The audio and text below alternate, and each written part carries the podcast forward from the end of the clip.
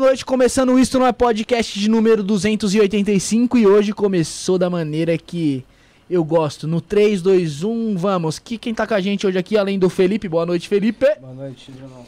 É o Maicon. Maicon voltou aí. Boa noite também pro Rafael. E antes de falar com a nossa convidada também, desejar nossos profundos sentimentos aí, o nosso companheiro aqui de mesa aqui, o Rafael, que acabou perdendo o voo dele essa semana, correto, Felipe?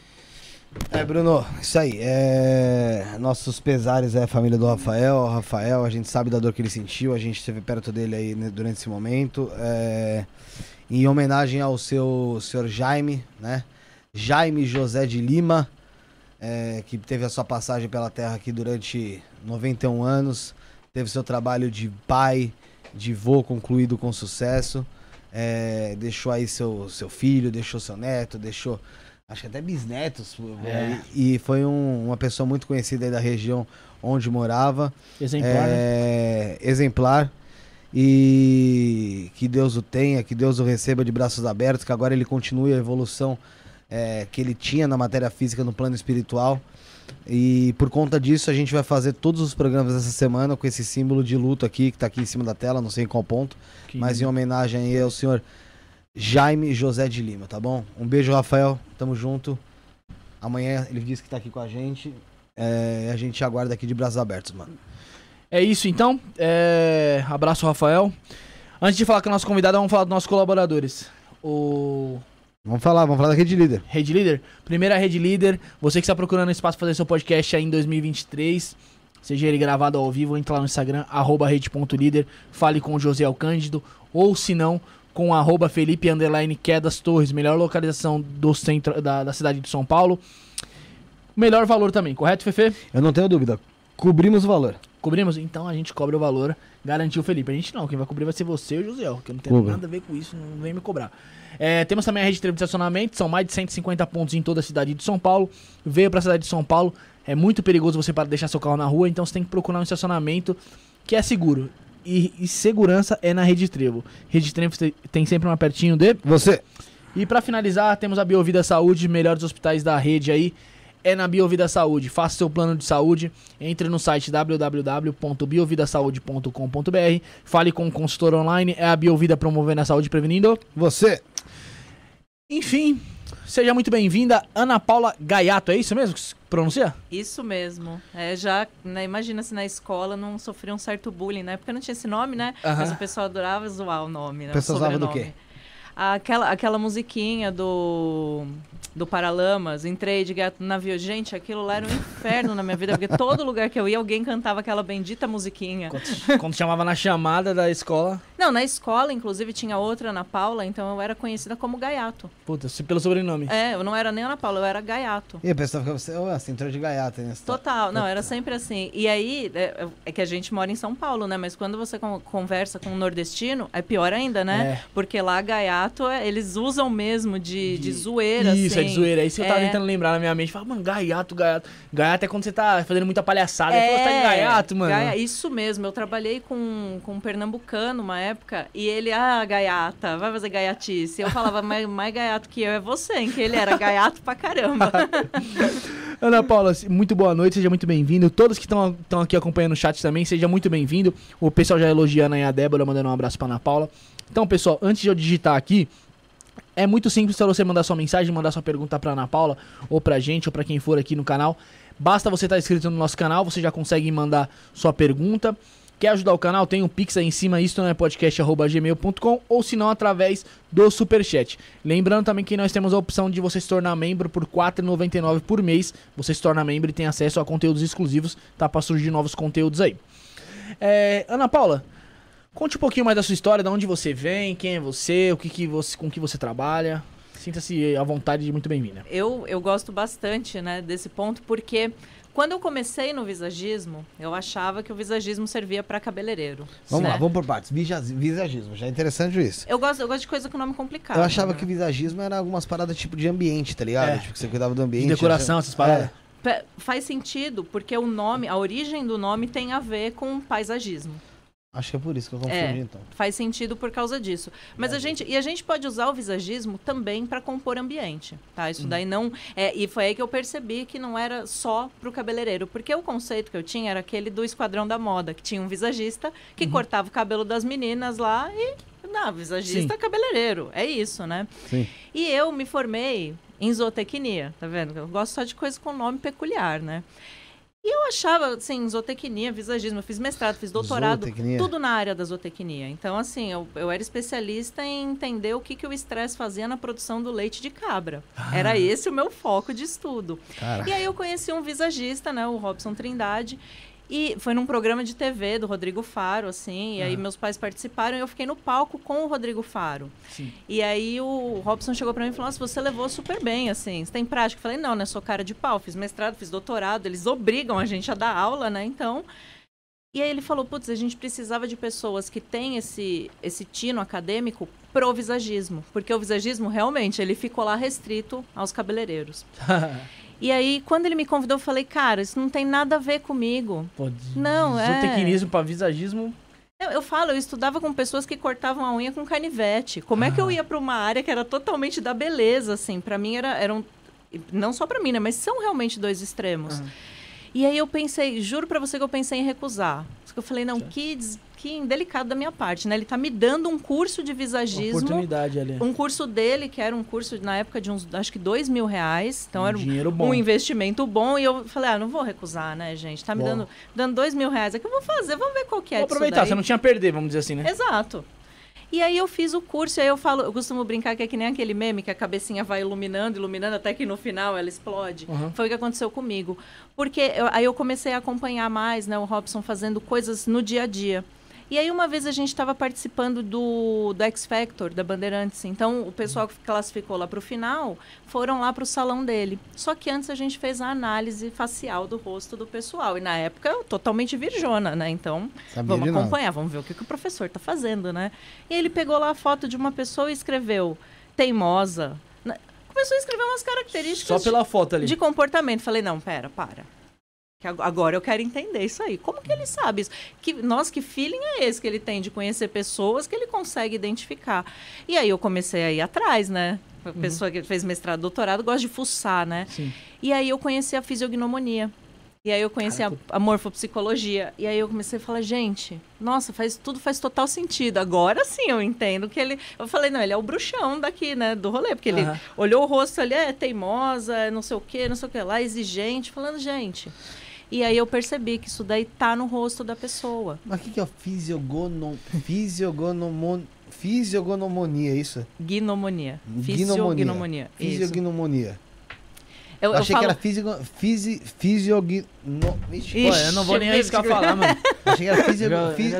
achei que era alguma coisa tipo, como se fosse fisionomia, vai. Fisionomia, é. Direito, nem... Não, é, tem, tem alguns lugares que eles falam fisiognomia também, tá? Sim. Mas o gnomonia eu acho mais fácil de decorar. Só puxa o microfone mais pra você aqui. Gnomonia você acha mais fácil de eu decorar? Eu acho mais fácil, é. Maluco, é diferente, mano. É, é mestrado. é a pessoa, né?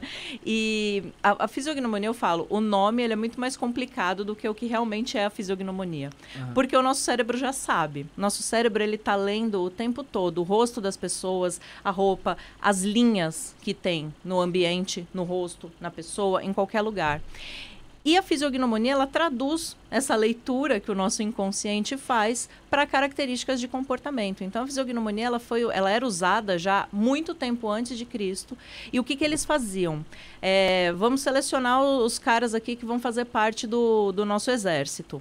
E observando ali no rosto, quando eles viam que o cara tinha a testa muito grande, eles já sabiam que aquele lá não servia para ir para a linha de frente. Era descartado?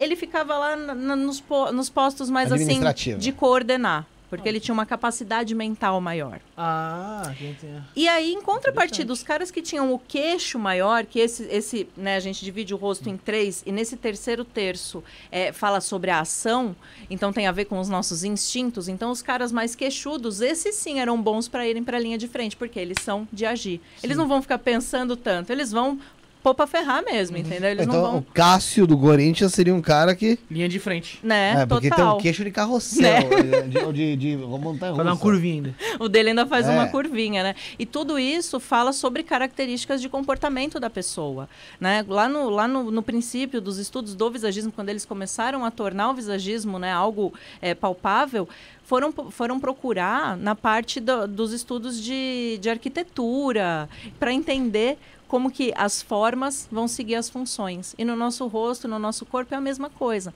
Só você vê, tipo, um, um jogador de basquete, o cara, ele desenvolve a mão, Sim. né? Fica com uma mão maior, Grande. parece. Por quê? Porque o cara usa muito. Sim. Então, no nosso corpo é a mesma coisa. Só que a gente não sabe disso, né? A gente não tá treinando basquete para É, a gente não tem nem ideia, não, pra falar a verdade. Exato. E eu sempre falo pro, pro pessoal e tal, Pega fotos suas mais antigas e mais novas, a gente, né, vamos excluir a parte do envelhecer, porque tem isso, né?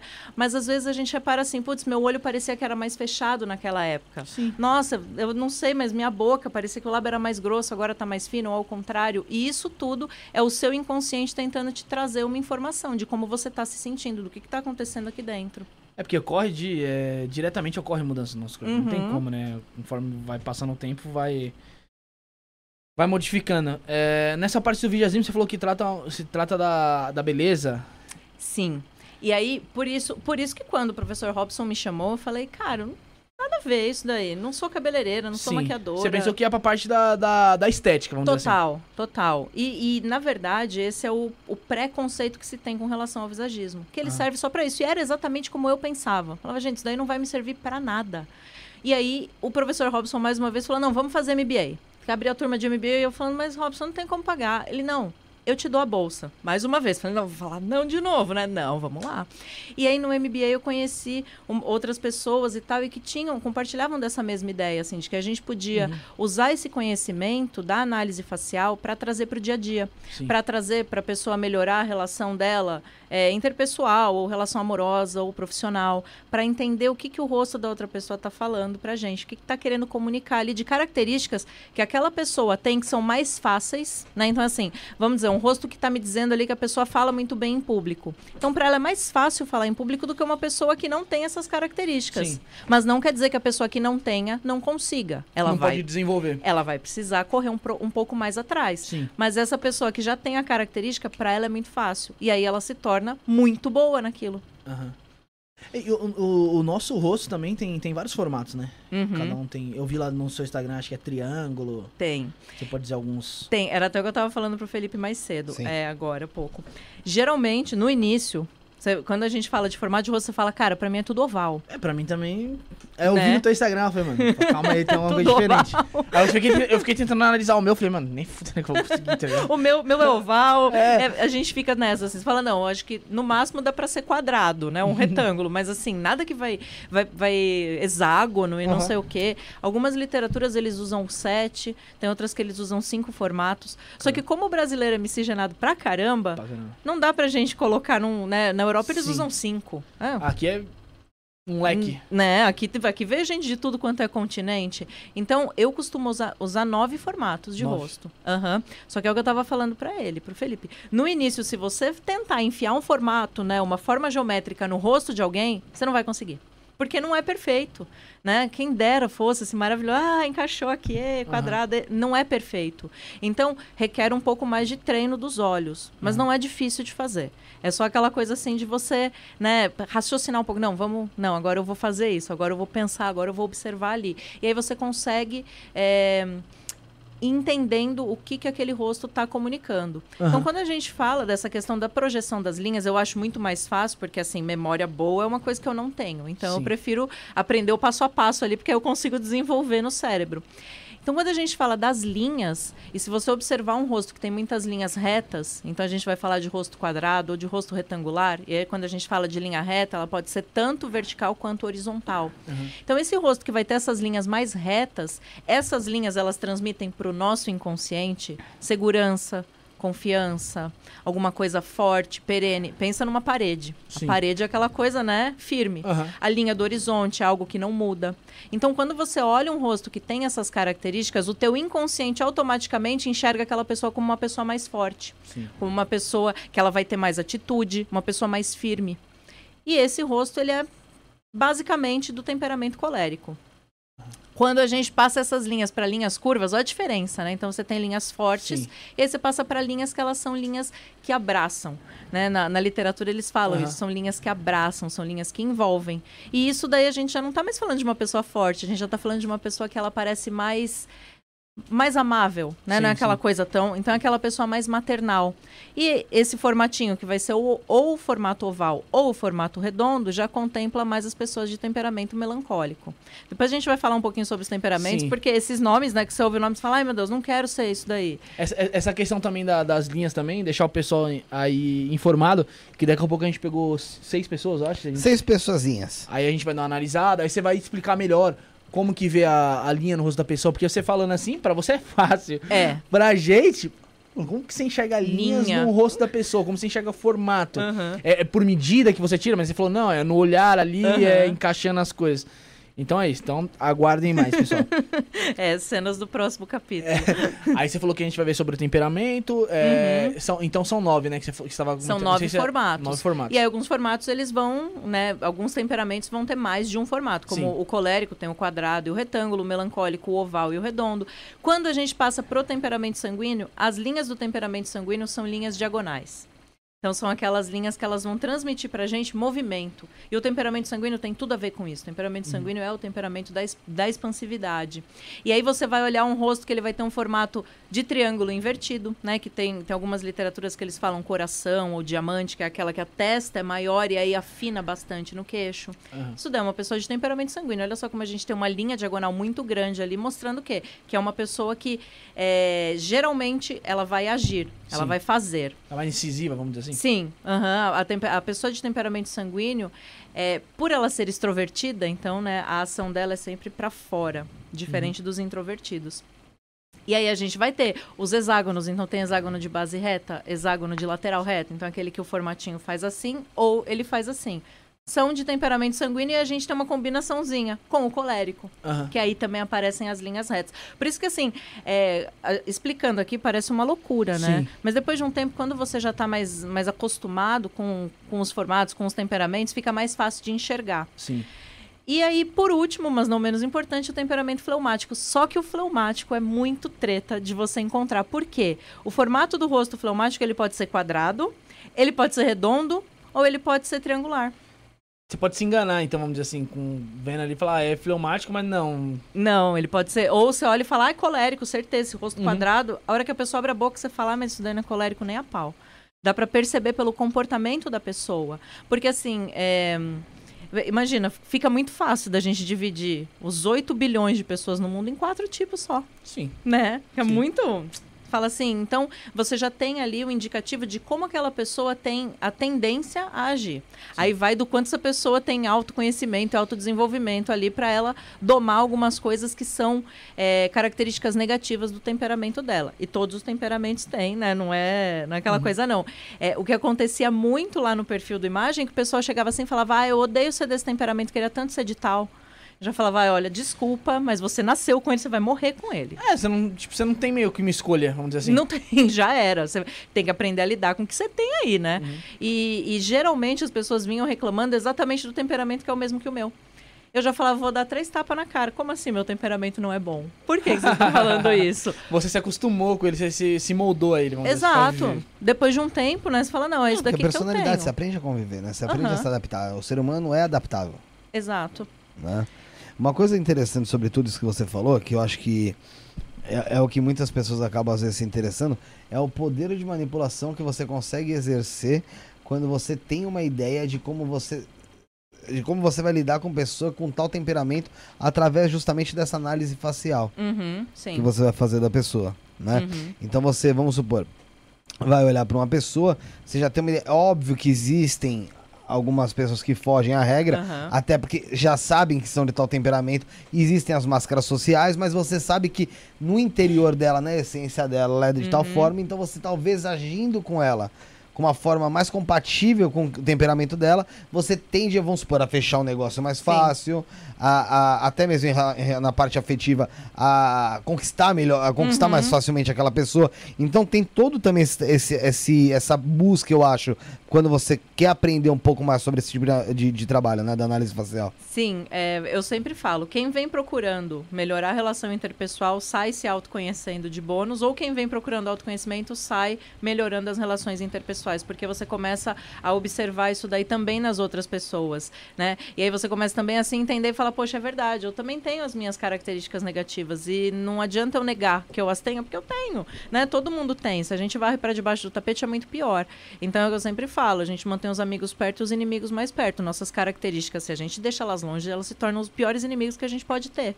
É, então você mantém elas aqui pertinho, você vai domando aquilo ali, é você vai não tem como você renegar, você vai. Não, não tem como. É assim, o, eu, eu sou de temperamento melancólico. O melancólico é extremamente pessimista. Eu sou um poço de pessimismo. Quando eu percebo que eu tô entrando nesse looping de vai dar errado, de não vai dar certo, não sei o quê. Opa, pera, para, calma. Um start, dá um passo para trás, fala, não, mulher, você tá louca? Que é isso? Então também é autoconhecimento. Sim, Tá vendo? E aí, e aí, quando você vai lidar, por exemplo, com uma pessoa melancólica, você já sabe que essa pessoa ela é mais seca, né? Eu, eu sou assim, não sou aquela pessoa muito, ai, amistosa. O melancólico é assim. Então não adianta você ter um, uma amiga, um amigo melancólico, uma pessoa que você tá ali paquerando, melancólico, se você chegar muito. Ah, você vai afastar. Total. Total, a pessoa Às não vezes uma conversa mais ali, mais amena, uhum. um papo um pouco... É, entendi. Serve até pra essa leitura serve até então pra chaveco, essas paradas. É, o que eu falei, falei pra, às vezes pra uma uhum. relação afetiva, né? É, uma, uma dúvida. O pessoal usa também essa, essas técnicas para entrevista de RH, será essas coisas? Totalmente, então, isso, isso, daí era até, é até um projeto que eu tenho, assim, um, montar um curso para exatamente trazer para o RH. Por quê? A gente fala de tendência de comportamento, uhum. né? Então, você vai, por exemplo, a pessoa de temperamento sanguíneo. Cara, o sanguíneo ele consegue te vender a sua casa para você por um preço maior do que você pagou. Ah, ele como vendedor. Ele convence todo mundo, entendeu? É ótimo de papo. Então, você botar um sanguíneo para vender alguma coisa, é perfeito. Sim. Você botar um melancólico pra fazer isso, cara, o melancólico é travado, o melancólico não gosta de falar, eu sou fora da curva. Mas por quê? Porque eu treinei muito esse melancólico para vir aqui falar. Não, isso não quer dizer que há duas horas eu tava suando frio, tava super tensa. Nossa, vai dar Sim. errado, e não sei o que, ai meu Deus, e, o, se o carro quebrar, e se o pneu furar, mil coisas, entendeu? Porque, não, a cabeça do melancólico é terrível, é terrível. Tem hora que eu falo, gente, para, porque pensa demais por ser um temperamento introvertido. Então fica com aquilo remoendo na cabeça e fica pensando mil coisas. E como o pessimismo é muito forte, ah, ele vende, né, para falar, vai dar errado. O que, que você está pensando? Vai dar tudo errado. E aí quando você vai, por exemplo, efetuar uma venda para uma pessoa melancólica, se você vai com muito, né, ah, cara, ela não vai querer comprar de você, ela não vai nem querer ficar mais na loja. Tá chamando muita atenção. Melancólico odeia chamar atenção. Então, assim, você fala melancólico, aí sobe lá no palco, é horrível, entendeu? É tortura. É, aquela coisa, ele prefere, ele prefere fazer, trabalhar 20 horas seguidas no, atrás. Nos bastidores, uhum, ele é dos bastidores. e é ótimo para fazer coisas nos bastidores. E não liga de não receber os louros da glória. Ali. Ah, não. Em contrapartida, se o colérico fala, não, daqui que eu apresento isso tudo que você fez, o colérico é super aplaudido, para ele é aquilo que ele gostaria, é aquilo que ele gosta. Então vamos de cara. Pelo que você viu na nossa, na nossa expressão facial aqui, como é que é os dois aqui? Eu acredito que o seu temperamento seja o colérico, mas tem alguma coisa de fleumático também. E o teu temperamento, a gente vai encontrar o melancólico, mas também tem alguma coisa de fleumático junto. O fleumático é o? O fleumático, gente, fleumático eu considero o melhor de todos os temperamentos. O povo não gosta porque o fleumático é muito quieto, muito calmo, muito calado, muito na dele. Só que assim, o fleumático é ótimo para ouvir as pessoas. Então assim, se você for trocar ideia com o fleumático, ele vai te ouvir de verdade, genuinamente. E ele vai conseguir te dar um conselho, porque o fleumático, ele é introvertido e ele é racional. Então ele vai conseguir racionalizar tudo aquilo sem te dar uma resposta emocional, assim, tipo, ah, dá um soco na cara, entendeu? Isso daí combina muito mais com o colérico. O colérico, ah, dá um soco na cara, manda ir para aquele lugar. O colérico, ele é muito mais explosivo, tem muito mais rapidez, assim, no executar. Sim. Então, o colérico é ótimo para você botar uma meta. Bota uma meta pro colérico que ele vai ultrapassar a meta, vai. Ah, então eu vou fazer vai assim, dobrar você vai fazer assim, você fala mais ou menos pelo que, pela minha expressão facial, como você acha que eu sou. Tira o boné, mas E aí ele vai, é, tem que tirar melhor, né? E aí ele, é que meu cabelo tá ridículo. Parece que eu fumo pedra. Tem problema não, o Santos Gringos vai voltar, é, irmão. Já, não, já voltou hoje. Já voltou hoje? É, já vou agendar. é, passou o linkzinho. é, é, você fala o que você acha mais ou menos do meu temperamento, e você fala do dele e a gente, um fala do outro, tipo, se você acertou ou não. Uhum. Falou que conhece. Fala do, começa falando do dele aqui. Não era o colérico e o... Com fleumático. A pessoa, pessoa colérica, ó, vamos, vamos lá, né? Como eu falei, eu não decoro as coisas. Eu faço passo a passo essa coisa de melancólico. Melancólico é chato uhum. pra porra com isso daí, né? é, o colérico, ele é extrovertido e é racional.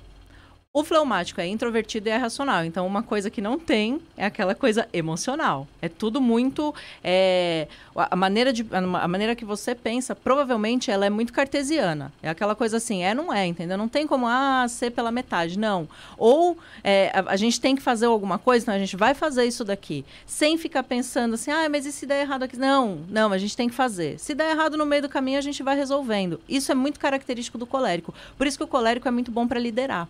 Por quê? Ele consegue enxergar ali qual é a meta, o que a gente precisa fazer para seguir essa meta. Só que tem que tomar cuidado, porque tudo que é característica positiva, em excesso, fica negativa. É bom para liderar, mas se extrapolar a liderança, Sim. vira um ditador. Centraliza tudo. Você é burro, não conseguiu fazer isso desse jeito, daqui que eu faço, vai.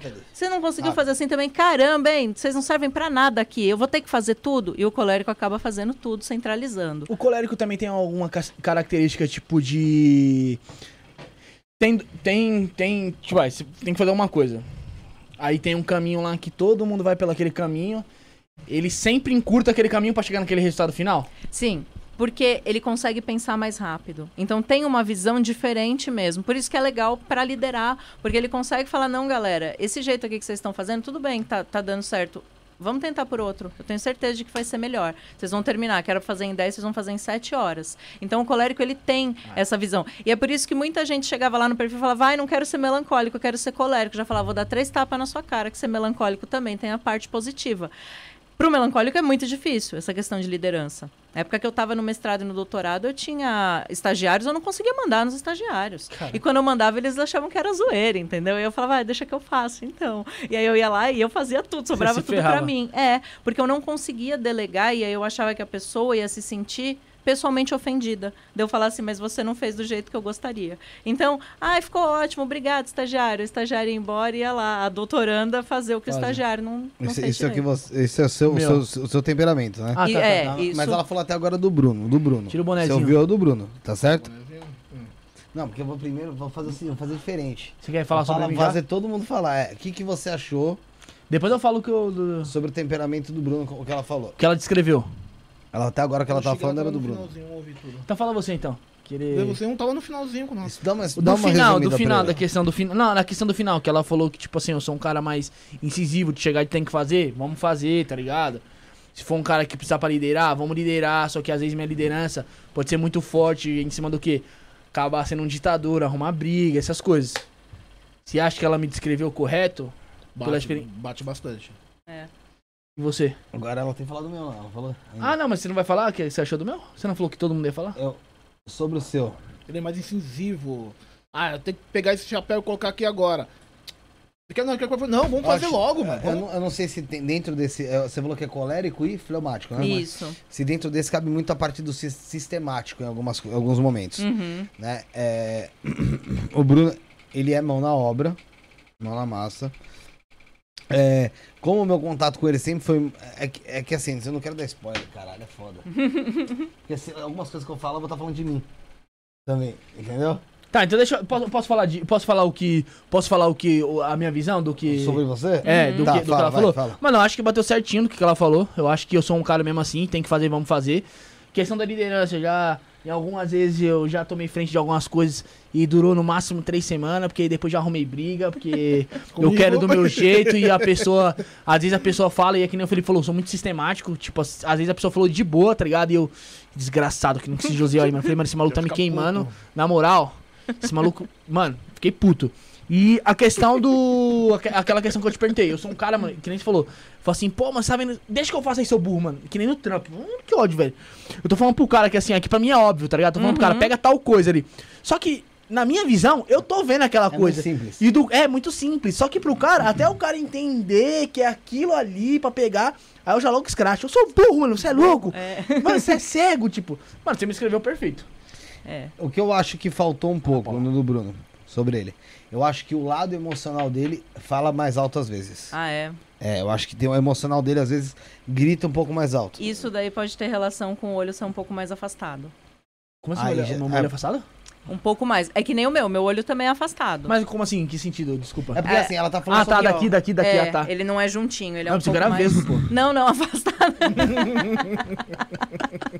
Ai, Desculpa aí, mas... Começa cedo não, Bruno. A cara. dúvida, né, mano, eu tenho? Não, a dúvida que eu tinha, tem que perguntar, pô. Tô ao vivo, tem que perguntar. Não, ele é, ele é mais afastado aqui, Aqui? assim. Ah, é, entendeu. o espaço entre Não é, os tão, olhos. não é tão próximo do nariz ali, você Isso, assim. isso mesmo. Uhum. Tá, agora o meu. O, sobre o que. Tirei o boné, pronto, tirei Uhum. o boné. Agora você já pode ver testa, pode ver tudo. Que, qual que é o meu temperamento, meu temperamento pra você? Eu ainda acho que tem. É que a barba. Atrapalha. A barba atrapalha, porque a barba faz sombra, né? Quer ver sem barba? E aí ela dá um formato todo oval no teu Quer ver rosto. sem barba? Hum. Então vou pegar arrumar uma Vamos foto lá. sem barba lá. Enquanto isso, olha, vai falando, vai vendo o Enquanto José. isso, pessoal, façam que Ah, nem tá. o... Façam que nem aqui, ó. Quer ver aqui, ó? Tem três Vamos perguntas aqui que a gente já vai lançar aqui, ó. Débora, o Denis, a Rafa, é... A Débora Gaiata, acho que é sua mãe, né? É, Agradece mames. todo mundo aí. Ela falou assim, ó, a Ana sabe que a mãe, eu, né? Eu falei, ó, mano, pô, como que sou burro, velho? É óbvio que eu tenho uma mãe. Ela falou, a mãe, eu, né? É fleumática e aprendeu a lidar comigo. Então quer dizer, É. então, que sua mãe é fleumática e Minha você teve é. que aprender a lidar com ela. É, Mas lidar com fleumático é muito fácil. É só você não transbordar o copinho da paciência do fleumático, porque aí o bagulho fica muito tenso, Tem- né? Tem problema estar com óculos escuro na foto? Tem, né, pô? Acho que não tem. Não, porque tipo, você vai ver sem barba e Não, aqui é, eu dá, tô- dá, pra ver, dá pra ver a parte do queixo já. É, o fleumático, é o que eu falo, pra lidar é o, é o mais fácil que tem, porque ele é muito na dele. Só que se transborda o copinho da paciência. É, existe um melancólico. Uhum. Existe, sim, tá Tá. vendo? Olha como faz é, o, o, o movimento de arredondar aqui embaixo, né? Quando, quando, no início, assim, o que eu falo pro pessoal, não tenta encontrar o formato do rosto tá ali sem. direto. Aqui tá sem barba nenhuma. Pronto, agora achei. Ah, agora sim. Vocês sem nenhuma. Tinha achado. É, Não tinha nenhuma foto da vez caramba. não tem foto sem barba. É, melan é, um- Tá. é melancólico, assim Certo. como o meu temperamento, que é maravilhoso, tá? Não, nesse ponto aí eu. Não, porque, porque a galera se atém muito ao, ao termo, né? Quando você fala, ah, Sim. estou melancólico, você tá com a nuvenzinha da chuva na cabeça, triste pra caramba, Sim, sim. entendeu? E n- o melancólico assim. não é, sempre Basicamente assim. assim. É, mas a gente tem uma tendência maior a nuvenzinha da, da chuva aparecer assim do nada e dar aquela bad total. O melancólico tem essas, essas oscilações por ser um temperamento que não é racional, ele é um temperamento emocional. Tá, então o meu, o meu seria o melancólico nesse ponto Aham, e o fleumático, sim. certo? Que que como eu seria então na tua visão? Essa combinação, a Tá. combinação de melancólico e fleumático é a minha também. É, geralmente, a pessoa de temperamento melancólico, ela é um pouco mais seca, né? Que eu estava falando. Isso tem a ver com o elemento do, do temperamento. Eu gosto de usar, fazer a analogia. Então, o melancólico é terra. Então, é aquela coisa assim, você vai cavar um buraquinho na terra ali. Se você colocar o braço dentro e for um buraco largo, a terra não vai pegar no teu braço. Melancólico também é assim. Ele não é aquela coisa, né? De ficar chegando Sim. muito perto, é. de ficar com muito. Melancólico não curte isso, não. Nossa, você quer me deixar maluca você ficar encostando em mim. A gente Sim, não. Né? Tá... É para poucos. É, é o que eu sempre falo, assim, o elemento terra. Você vai escalar o Everest, é difícil pra caramba. Então, pra você escalar o Everest da confiança do melancólico é muito difícil. Mas na hora que você chega lá no topo, você tem uma vista maravilhosa. É mais ou menos isso. O melancólico é aquela pessoa que você vai ligar três horas da manhã e falar, puta cara, deu tudo errado, tô numa bosta, que o melancólico vai largar o que tá fazendo, vai trocar o pijaminha, ele vai lá socorrer o amigo que tá na bosta. Só que assim, o que acontece? O melancólico cobra depois. Ai, tá? A gente não faz nada achando que, ah, deixa passar. Não. Aí depois, quando eu te ligar, você não vai estar tá pra mim e falar, ah, legal, hein? Em 2015, quando você me ligou, eu tava lá. E agora você não pode vir aqui por mim. Por que isso agora, né? Por que, que eu tô, sou preterido? Ele que guarda. Que você... Sim. O melancólico, assim como a terra, você cavou o buraquinho ali, o buraco ficou. Então, o melancólico guarda muitas coisas uhum. e guarda ressentimento. Então, é um negócio com o qual o melancólico precisa aprender a lidar. Não, a gente não pode ficar tão ressentido assim. Às vezes a pessoa estava num dia ruim, entendeu? O melancólico leva, leva pro pessoal. Fala, não, a pessoa não gosta de mim. Não, a pessoa tem problema comigo. Isso uhum. daí acontece muito, que aí de repente você, fala, você acha que ninguém gosta de você no ambiente, quando na realidade o melancólico que está pirando ali, achando que ninguém gosta Paranoia. Dele. Exato. Tá. É, por ser introvertido, né? Então não explode, implode. Então fica só implodindo, fica só explodindo para dentro, né? E é, e, e, é uma das, das coisas que faz com que o melancólico se prejudique, né? Porque você dá espaço aí para sua característica negativa chegar e atropelar tudo. É, uma vantagem de ser melancólico é o método. Porque não é à toa que eu fiz mestrado e doutorado, né? Porque gosta de entender como as coisas funcionam, gosta de compreender isso, de não, por que, que é desse jeito, por que, que é daquele jeito, gosta de entender sobre várias coisas. Analítico. Melancólico, exatamente, o melancólico é assim, né? De procurar as coisas. E quando junta com o fleumático, fica muito quieto. Então é uma coisa que precisa se forçar a fazer, a não ficar tanto na concha, porque são dois temperamentos introvertidos juntos. Então vai muito para concha. Se deixar, eu fico isolada, totalmente isolada, sem, sem barulho de, de televisão, de rádio, de nada. Eu gosto de ficar assim. E isso é muito característico do melancólico. E é interessante porque quando você começa a se relacionar com uma pessoa de outro temperamento, Aí o negócio fica complicado, né? Meu namorado é sanguíneo. Então você imagina, nós somos opostos totais no, no que diz respeito a estar com pessoas. Uhum. Ele ama estar com pessoas. Para mim, é um, é um gatilho de ansiedade de, de estar com pessoas. Ele não, ele curte. Então, assim, aí você começa a entender, você fala, não, eu, eu entendo que para o relacionamento, para ele ficar bem, para ele ficar felizinho, a gente que... precisa de um oba-oba de vez em quando. E ele entende que para eu ficar felizinho, um Netflix com nada para fazer, me deixa recarrega as minhas, minhas baterias. E o, fleumático quando a gente junta com o melancólico com o fleumático, a gente tem uma pessoa que ela consegue executar as coisas com muito método, porque o fleumático é assim. O fleumático, se você der um prazo para o fleumático, ele vai executar. Se você não der prazo, pode esquecer. Ele vai procrastinar para uhum. sempre. Eu falo que o meu fleumático, às vezes, ele vem falar, importante isso não é? Ai, cara, deixa para depois. Ah, fazer isso agora para quê? Então, assim, às vezes eu reino na procrastinação, que é esse fleumático vindo falando, não, não precisa. E o melancólico, eu, eu falo, sempre pensa nos divertidamente na cabeça. E o melancólico fala assim: ah, mas eu não sei, eu não estou me sentindo preparado para fazer isso. O fleumático vem e fala: então nem faça. Para que, que você vai fazer isso se você não está se sentindo preparado? Vamos fazer outra coisa. E aí é nessas que o melancólico deixa passar oportunidades, porque tudo tem que estar tá 150%. Ah, mas está 99%. Ah, não, 99% não é 100%, não quero. Cara, então, esse perfeccionismo, esse perfeccionismo do melancólico é prejudicial para as pessoas com quem você está trabalhando junto, para você mesmo. Eu percebo isso de mim. Há um tempo atrás, não, vou montar um curso de fisiognomonia. Fazer o curso, mas ah, mas não dá, não tenho, não tenho conhecimento suficiente para isso. Vou fazer o curso da fulana, que é uma famosa, curso caro, parcelei no cartão, acabei com o meu limite para fazer o curso. Eu fiz o bendito do curso, era tudo que eu já sabia. Falei, cara, eu não acredito que eu paguei para fazer esse curso, era para eu estar tá recebendo para dar esse curso. E isso acontece muito com o melancólico. Aí ele olha e fala, cara, mas essa pessoa é muito pior do que eu, por que, que esse cara tá, né, o CEO e eu ainda estou aqui? Né, tipo, no, na base da, da empresa. É exatamente por causa disso, porque o melancólico nunca se sente preparado o suficiente para fazer alguma coisa. Uhum. Então, é, eu sempre falo, a frase para o melancólico é melhor feito do que perfeito. Dane-se, não precisa estar tá perfeito. O importante é fazer. Porque senão o melancólico não faz. Tá. Agora vocês dizem aí. Não, Começa peraí, não. Agora vocês dizem. Onde você acha que tá certo e onde você acha que faltou. Igual eu falei do Bruno. Primeiro, né? Quer que eu fale primeiro? Ah, mano, acho que, acho que todas as colocações que ela colocou aí diz a você. Só, nessa, só essa última parte de tá perfeito ou não, que pode fazer. Acho que ele é muito perfeccionista. Tem sempre que tá não 150%, 250%. É, qual questão mais? Não é um cara que, mano, que, é, que fica encostando essas paradas. Não é, é um cara que é mais, mais secão. Uhum. Tanto que vem, muitos convidados vêm aqui que não é nem questão que ele tratou na secura, é questão que ele também já é mais firme, tá ligado? Ele é mais uhum. pancada seca, ele não é que nem eu, tipo, é que nem ele fala, você, né, você é simpático, você se dá bem com as pessoas. Eu falo o seguinte, ele, eu falo o seguinte, a pessoa de carisma aqui é ele. Uhum. Eu não sou carisma, eu sou incisivo. Eu é. também não sou carismática, eu também não me sinto assim, mas é a introversão do nosso temperamento. Mas assim, mas, mas eu sou super ok com isso. Uhum. Eu sou incisivo, cara. Eu vou pra, pra saber o que o povo de casa às vezes quer saber. Uhum. entendeu? E outra coisa, outra coisa. É um cara que é, que nem você falou aquela questão da amizade mesmo. Você pode. Você pode ligar a hora. A hora que for, não, né? Que de dia assim ele troca o dia pela noite, é mais de madrugada. E uhum. geralmente quando você precisa é mais de madrugada. É. Só que ele é um cara que é o seguinte: nem aconteceu, mano, aconteceu muitas coisas comigo já, que deixa em off essas paradas, uhum. que ele fala, Bruno, não faz, tá ligado? Aí acontece, ele vai lá, me ajuda, só que ele guarda, ele falou, seu desgraçado, eu falei pra você não fazer, porque você fez. Uhum. E ele é um cara que ele guarda muita coisa, que nem, teve, tem um episódio, vai, você esqueceu de dar parabéns pra esse maluco aí, irmão? Ele guarda a vida toda. Uhum. Aconteceu um negócio aí sábado aí que eu catei, ó, meti-lhe o pé, e os caras ficaram aqui, tá ligado? Mano, fui embora. Tava doido, tava doido sábado. Aí esse maluco tá guardando até, ó. Foi de sábado, já, o maluco tá guardando até hoje. Hoje, tá na hora vendo? que eu vim aqui, eu falei, vou pegar. Que eu falei assim, meu, eu falei assim, eu vou pegar água lá embaixo. Aí os caras ficou, é, vai pegar água lá embaixo, eu catei e fui embora, tá ligado?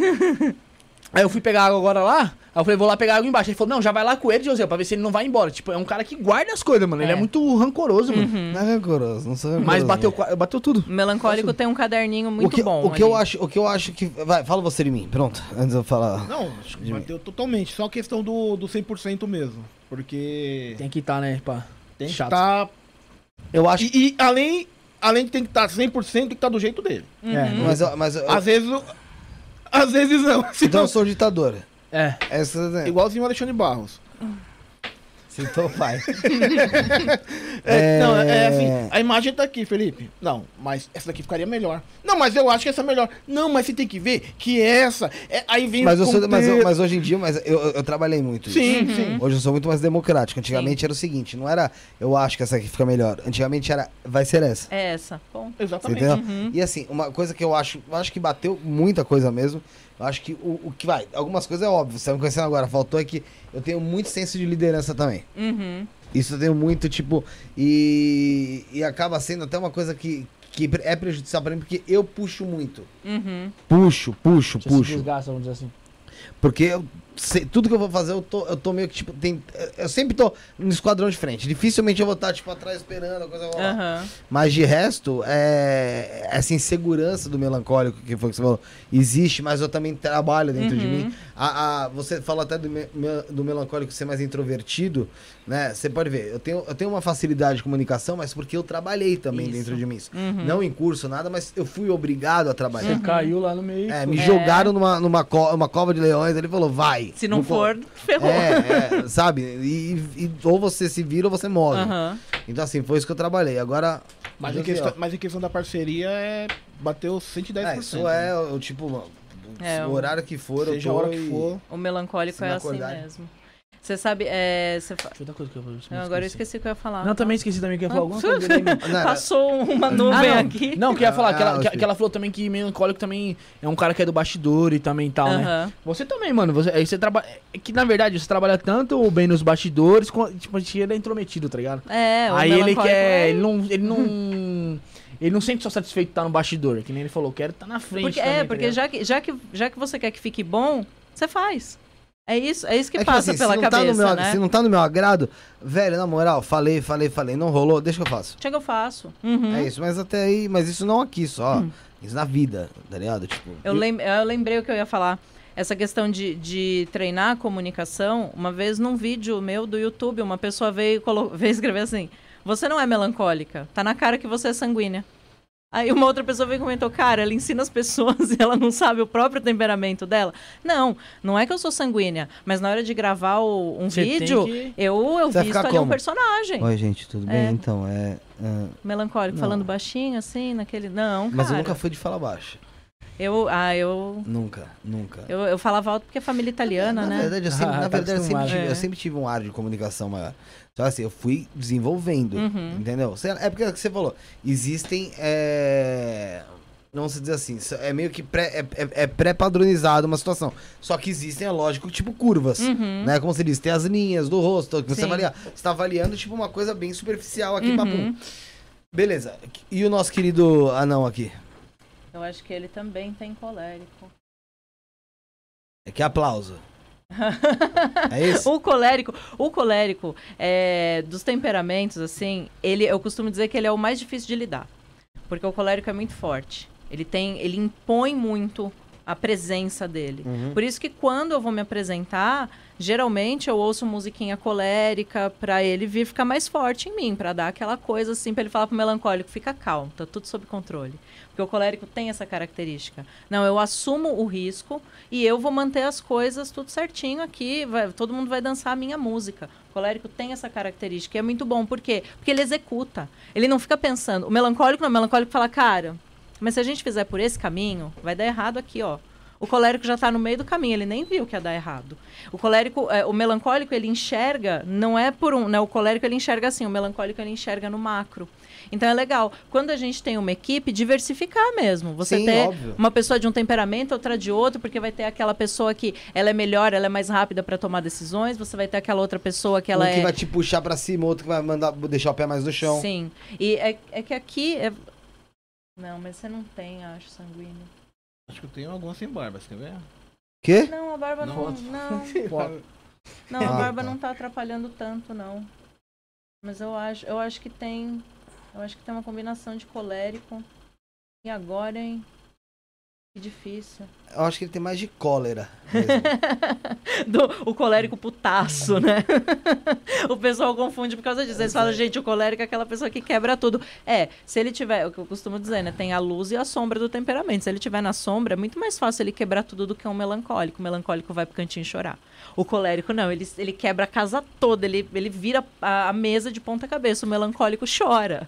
O, o melancólico, o. o. Oh, meu, esqueci o nome do outro Fleumático. Fleumático. Tem também a, a, a, parte da impulsividade?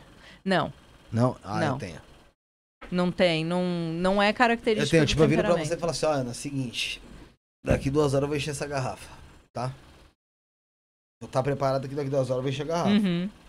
Assim, tô preparado, beleza. A gente começa a conversar. Dá um minuto e meio, tô indo encher a garrafa. Encher a garrafa. Fui. Tipo, eu, eu, eu, tenho, eu tenho isso também. Mas aí você vai, vai trocando. É, é, cada pessoa, lógico, é uma pessoa, é uma análise meio que superficial. Ele, então, colérico, você já viu colérico nele? Colérico, sim. Porque, ó, se você olhar a testa, né? Mesmo, uhum. mesmo não tendo o cabelo, né? Mesmo tendo, é, mesmo tendo raspado, dá pra gente perceber que a linha que ela faz é reta, que nem a tua testa. É, a, a tua não. A tua não. testa, ela já faz uma curva, Sim. que nem a minha, entendeu? Então a gente já começa a enxergar linhas no rosto. Na, o rosto dele, além da linha reta que ele Mas desce. A do Bruno chega a ser mais reta que a dele. Sim. Ainda. Uhum. E a dele é que ela desce numa retidão que não tem como negar o formato do rosto, entendeu? E, aí, assim, tem gente até que fala, ah, mas e quando a pessoa engorda, não sei o que, dá, dificulta, Lógico. claro, né? Porque aí você vai ter uma bochecha um pouco mais proeminente. Mas quando é colérico, quase não. É, cara, não tem como. Você consegue ver a linha muito reta aqui. E é uma linha muito comprida e reta. De, vira de perfil. De perfil, a testa dele já é sanguínea. Aí. Olha como ela tem um movimento na diagonal. Então, assim, e aí a gente, a gente começa a correlacionar. Então, qual é a maneira dele pensar? É uma maneira que ela vai colocar muito mais em prática, né? Tem a tendência a colocar muito mais em prática do que pensa, porque tem essa testa na diagonal. E diagonal tá falando pra gente de movimento. Sempre vai estar tá falando sobre movimento. Pode ser tanto movimento para fora quanto para dentro. Né? É, eles até falam na literatura, quando você vai ver história em quadrinhos que tem explosão, é um monte de linhazinha diagonal. Né? Então, o sanguíneo ele tem essa característica. de ser uma pessoa que vai executar as coisas, só que ao mesmo tempo você não sabe se ele está indo ou se ele está voltando. Né? Então, em alguns momentos, o, o, sanguíneo ele se perde. Então, provavelmente, eu acho que você tem um pouco de sanguíneo também. Porque quando a gente fala de temperamentos, eles são, eles são quatro, mas a gente tem três. Então, aí tem horas que aparece mais um, tem horas que aparece mais o outro, só que o dominante é o dominante. Ele não pode sair ali do troninho dele. Eu sempre falo, pensa num triângulo, a uhum. ponta do triângulo Sim. é teu dominante. Tem os, os outros dois, dois são... ali que vão estar tá equilibrando ele. Por Vai aparecer um pouco mais, um pouco menos. Depende da situação. Exato, assim. exatamente. Foi o que eu falei, foi o que eu falei para ele. O meu é também melancólico e fleumático, só que eu também tenho colérico. Só que eu deixo meu colérico muito bem guardado, porque ele é super ignorante. Quando ele vem, ele já vem com a faca nos dentes. Quem, quem, quem que eu tenho que bater? Porque ele sabe que se eu tô chamando colérico é porque alguém abusou demais do melancólico e do fleumático, que são dois temperamentos muito de boa. Aí o colérico já vem já fala: ah, não, vamos botar pra, pra ferver isso daqui, porque tá muito ruim esse negócio. É. Então, o meu colérico eu costumo deixar ele um pouco mais em off, assim, você não, amigo. Você vem para dar aula, né? Você vem que você gosta de aparecer, então você vem para dar aula. Não, não vem no trânsito, senão, cara. Eu desço do carro bater na cara das pessoas. é, esse daí foi do Josiel, então, na minha visão, já que o Felipe foi no banheiro ali. Na minha visão, acho que bate do que o que você falou. O José é um cara difícil de lidar. É um cara que, como no final você falou, quando tem um pensamento à frente, ele consegue ali colocar em prática. É... Acho que é isso, né, José? O que, que você tem a dizer aí de tudo que ela falou? Referente é. a você. Puxa o microfone pra você falar mais pertinho. Não, acho que é isso mesmo. Principalmente questão da, na questão do, do, do executar mesmo, né? Uhum. Não tenho muita paciência. Eu vou lá e faço, lá tem que fazer, vou lá. No... Ah, tem que virar. Você não fica noite, esperando, vamos é. dizer assim. É, o colérico é assim. Tem que fazer, vamos fazer, gente. Aí outra coisa, ah, tem um projeto para fazer agora. Poxa, mas tá difícil, mas dá pra fazer. Ah, vamos esperar pra amanhã. Vamos pegar e vamos fazer logo. Uhum. Ah, mas se dá errado. Se dá errado, deu. É, o colérico é muito assim. Não tenho muita paciência. O melancólico pra... já não. Se der errado, ele regride. Porque, ai, deu errado, meu Deus, aí fica inseguro, ai, não vou conseguir fazer nunca mais. Não, entendeu? tiver pra cima, eu vou pra cima. Não tenho muito. É, bo é, é muito bom, né? A gente... eu acho que eu sou muito. Eu acho que eu sou. Só que eu acho que eu sou mais retraído. Eu sou mais quietão. Uhum. Lá. É, depende da ocasião também, vai é. depender tudo do que, do que o momento te propõe ali. É que o colérico, apesar, apesar do, do colérico ser extrovertido, ele costuma ser mais na dele do que o sanguíneo. O sanguíneo é aparecidão, assim. O sanguíneo é arroz de festa. É aquele que chega no lugar, cumprimenta todo mundo. Que se tá com melancólico, melancólico sente vergonha, fala, ah, meu Deus, chamando atenção. O sanguíneo é essa pessoa. Então, tem um pouquinho disso aí também. Então, é, cê, pode ser que você tenha. Pode ser que seja o terceiro aí. Eu sou um cara que se tiver que subir no palco, eu subo, tá ligado? Já Amarradão. Subi, já subi eu... em palco de stand-up, já. Tá eu, já não. eu também subi, porra. Ah, você também. É, Os dois estavam então, bêbados, Eu, eu né? subo, mas é aquela coisa, eu vou com medo do caramba, mas vai, né? Você a gente finge que não. O... Você posterga coisa assim. O que questão? Como assim posterga coisa? Ele dá umas postergadinhas assim, algumas coisinhas assim. Sentido, é tipo, vamos supor, tem que fazer agora.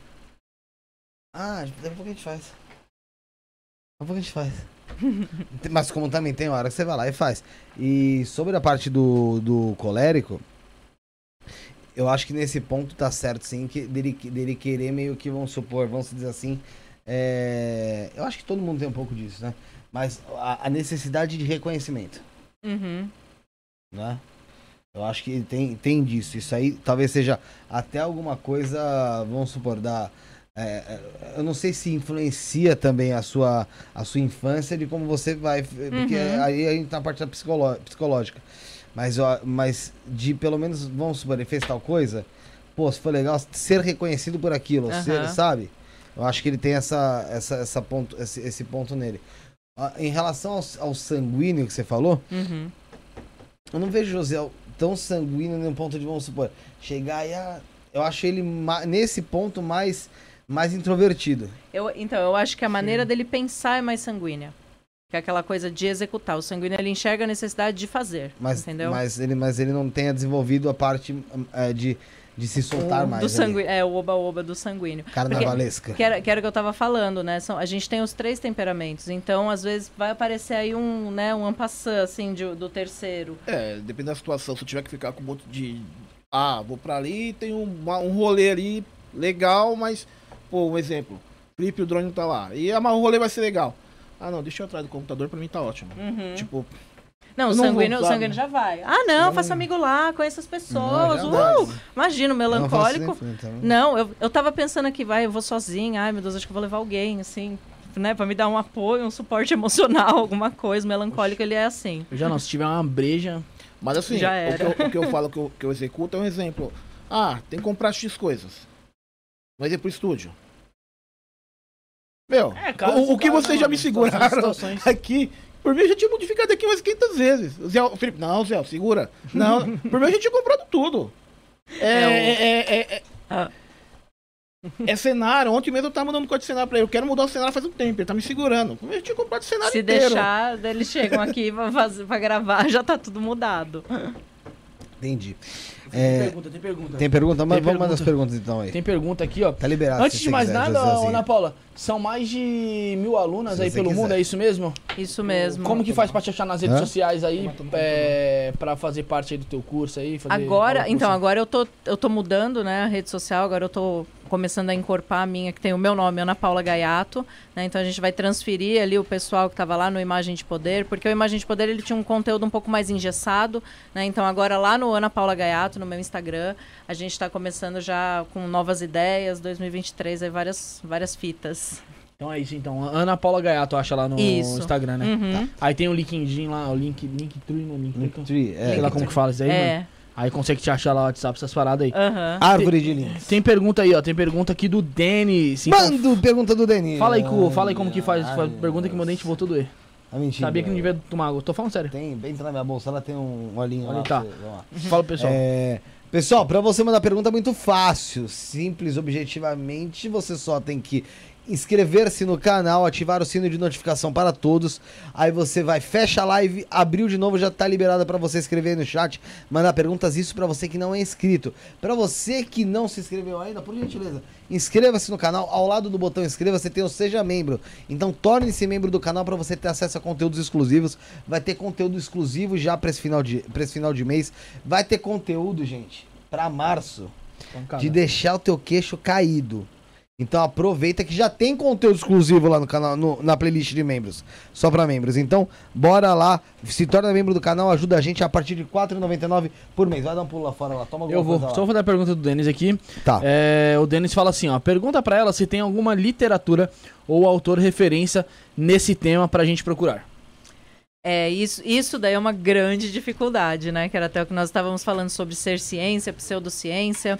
Eu uso bastante o livro do Philip Hallowell, que é uhum. é um visagismo Visagismo Integrado é o nome do livro, é um livro de capa meio roxa, assim, tem um rosto no, no livro. Ele fala bastante sobre temperamentos ali. E aí, esse, esse, meu estudo foi uma loucura que eu fui meio autodidata mesmo, né? Falei, não, vou, vou fazer um curso daqui, vou fazer um dali, vou pegar vídeos no YouTube. O, o professor Fábio Peloso, ele também fala sobre bastante coisa legal dessa parte de fisiognomonia. É, e o Fábio, ele tem, ele, ele fala, não, porque isso aqui eu peguei em tal livro, em tal livro. Então, existem umas literaturas em chinês que eu acho maravilhoso né? Você pega um negócio, eu, eu pego o texto em chinês e jogo lá no Google Tradutor e aí você lê e fala, gente, não estou entendendo nada. É bem nessas mesmo. Tem bastante coisa, é, bastante coisa nesse sentido, né? Por ser uma, um estudo mais de lá, oriental e tal, então tem bastante coisa que a gente não consegue ler. Mas o Google Tradutor dá uma ajudada, você vai, ah, nessa, essa palavra aqui acho que é tal, acho que ele estava querendo dizer tal coisa aqui. A maioria das coisas que eu tenho são assim, são textos traduzidos porquinho lá do... A gente não tem muito, tra muito trabalho executado com relação a isso, né? Né? Isso, não tem. Ô, Ana, uh, a gente ouve muito falar, você ouviu muito falar, foi muito é, disseminado o papo de microexpressões faciais. Uhum. Né? Principalmente por conta de alguns youtubers, como por exemplo o Vitor Bentaforando, fala sobre isso. Uhum. Você analisa esse tipo de situação também ou você, ou você ou não faz muito parte da análise facial? o que, que a gente consegue correlacionar, principalmente quando a gente faz estudo de, de marcas de expressão, sabe, das rugas. É, a microexpressão ela vai mexer o determinado músculo ali. Se você tem uma ruga nesse lugar, então ele pode estar correlacionado ao que aquela microexpressão transfere. Então, assim, por exemplo, uma pessoa que é, tem a, a, o oh, caramba, a sobrancelha mais levantada, né, que é da microexpressão de susto. Então pode ser que seja uma pessoa mais cautelosa. Por quê? Ela é mais assustável, por assim dizer. Né? Então, é uma pessoa que ela, na hora dela tomar decisões, ela já vai pensar um pouco mais. Ela não vai ser tão é, focada, tão rápida no executar. Ela vai dar um passo para trás e pensar mais. Então, a gente é, usa o conhecimento das microexpressões para trazer, para a gente tentar entender por que, que aquele músculo ali mexeu tanto que vincou no rosto. Então, que característica de comportamento ele está trazendo ali de informação para gente.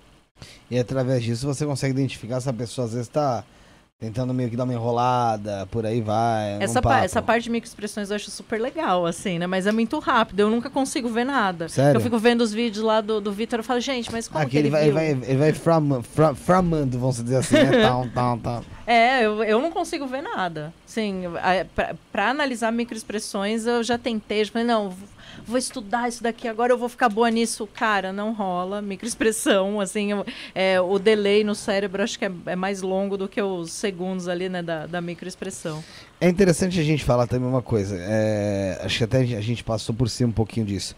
A pessoa, quando ela tem consciência do, do temperamento dela, através da análise facial que você faz, ela consequentemente também pode, a partir disso, desenvolver algumas coisas que, que tragam benefícios para ela, né? Uhum. É, como você disse, até mesmo vamos, usar o, o, mais falado até, que é, até agora que foi o melancólico, né? É, é uma pessoa que, poxa, talvez ela fazendo alguns cursos, vai, de teatro ou algum, ela consiga desenvolver ou ficar se, se lançar um pouco mais à frente uhum. para evitar que essa, essa, esse lado introvertido dela atrapalhe ela justamente em relacionamentos eh, extrapessoais ali, Sim. sabe? Tipo, não, não só o pessoal da família, mas, meu, uhum. com o pessoal uh, de fora, seja numa, num, numa confraternização, por aí vai. Teve muita gente já que te procurou, foi. Você. Cons... Eu vou falar um diagnóstico, apesar de você ter conversado comigo sobre pseudociência, uhum. mas eu vou falar. Já aconteceu você ter dado ali, vai, uma, um diagnóstico de melancólico ou alguma, ou, ou alguma situação para uma pessoa e essa pessoa começou a trabalhar em cima dessa situação e, e conseguiu reverter, uhum. não que ela deixe de ser, porque é uma coisa que nasce com ela, creio que morra com ela. Sim. Não tem como mudar, né? Então, não. ela nasce mal com aquilo, mas conseguiu reverter ao ponto de é, trabalhar isso ao favor dela. Uhum. Sabe que esses dias eu até recebi um feedback de, umas de uma das meninas que fez análise facial comigo. É, e ela tava acho que era o colérico, estava muito forte. Falei para ela, né, você tem sanguíneo aí, traz seu sanguíneo, vai te dar mais leveza, você vai conseguir se comunicar melhor com as pessoas, né, você vai ficar mais... É, o sanguíneo, o elemento sanguíneo é ar, né, então ele dá essa coisa, esse, esse frescor do sanguíneo. E aí ela me mandou o feedback, ela falou, nossa, eu nunca imaginei que eu ia conseguir é, ser essa pessoa que, que, eu, que eu consigo ser agora. Ela falou, eu trouxe mesmo meu sanguíneo, isso está me trazendo muito benefício na faculdade, porque eu estou conseguindo me relacionar melhor com as pessoas, nos trabalhos em grupo e tal. Então, é, é interessante porque a pessoa ela começa a, a reparar no que são os defeitos dela, né? Tem gente que não gosta de falar em, de, fala em defeito porque a gente não é máquina, né? Uhum. Mas ela começa a reparar nessas coisas que são negativas, né? Ele fala, poxa, é verdade, realmente, eu sou uma pessoa pessimista. Nossa, é verdade, eu sou inseguro. É verdade, eu sou o, o sanguíneo. Ele perde muito foco, ele perde o foco muito fácil.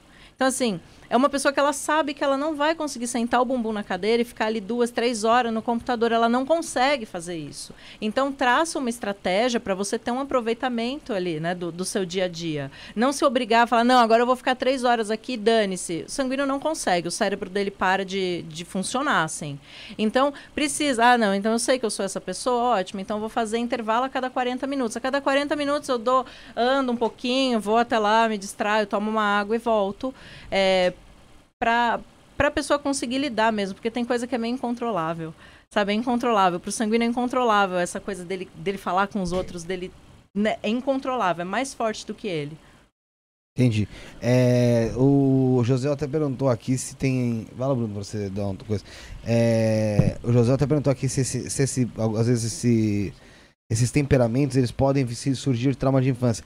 Mas como tem a ver com a nossa. Com nossa vamos dizer assim com nossa face, eu acho que o trauma de infância acaba não influenciando tanto nisso, né? É. Ele influencia mais na parte psicológica que pode te causar um bloqueio para você conseguir trans transformar aquela situação, né? Isso. Eu, eu acho que assim, por exemplo, um trauma, ele vai, te, ele vai fazer com que algumas características fiquem mais latentes, né? Então eu sempre brinco e falo, ah, é a, a, a menininha colérica. Imagina uma criancinha menina colérica, toda mandona, toda cheia Aí a mãe fala, pare, menina não faz assim. Menina não é desse jeito. Fica quieta. E não sei o quê. O que, que ela faz? Ela começa a reprimir esse colérico e fala, cara, não posso ser assim. Né? E aí, e, e, o que acontece muito é a gente pegar, né? Que nem eu falei, a gente tem o triangulinho dos temperamentos, é você pegar o primeiro ali, o seu dominante, tirar ele do trono, dar um pé na bunda dele e outro assumir ali. E aí o que acontece? Quando o seu dominante sai do troninho, ele começa a reproduzir uma porrada de característica negativa que é para chamar sua atenção. Fala assim: olha, olha aqui para mim, eu tô fora do trono, me coloca de volta. Então, é, e, e, a gente acaba reprimindo o temperamento por conta dessas características que as pessoas falam, ah, mas você não pode fazer assim, você não pode ser desse jeito. E às vezes acaba desenvolvendo outras. Né? Então, vamos dizer que essa, essa, essa criança colérica, ela deixou de ser colérica, o melancólico assumiu ali, e aí ela é mais insegura ainda do que um melancólico raiz, entendeu? Por quê? Sim. Porque ela teve essa, essa coisa da, da, questão, da questão da infância e tudo mais. Sim. Tem uma pergunta interessante aqui, até do Sérgio Moreno, faz tempo que ele não aparece por aqui. Um abraço para ele. É, boa noite, Bruno e Felipe. Salve, por favor, vocês poderiam pedir para ela analisar, ela já deve ter feito, a face de Hitler e se dera de Cristo? Abraço, Sérgio. Então, de Cristo a gente não tem como saber uhum. qual a verdadeira face dele, qual é a face de Cristo mesmo. Mas a de Hitler você já deve ter analisado em algumas situações. Uhum. Dentro da análise da face de Hitler, como é que era? A, qual que era o temperamento dele?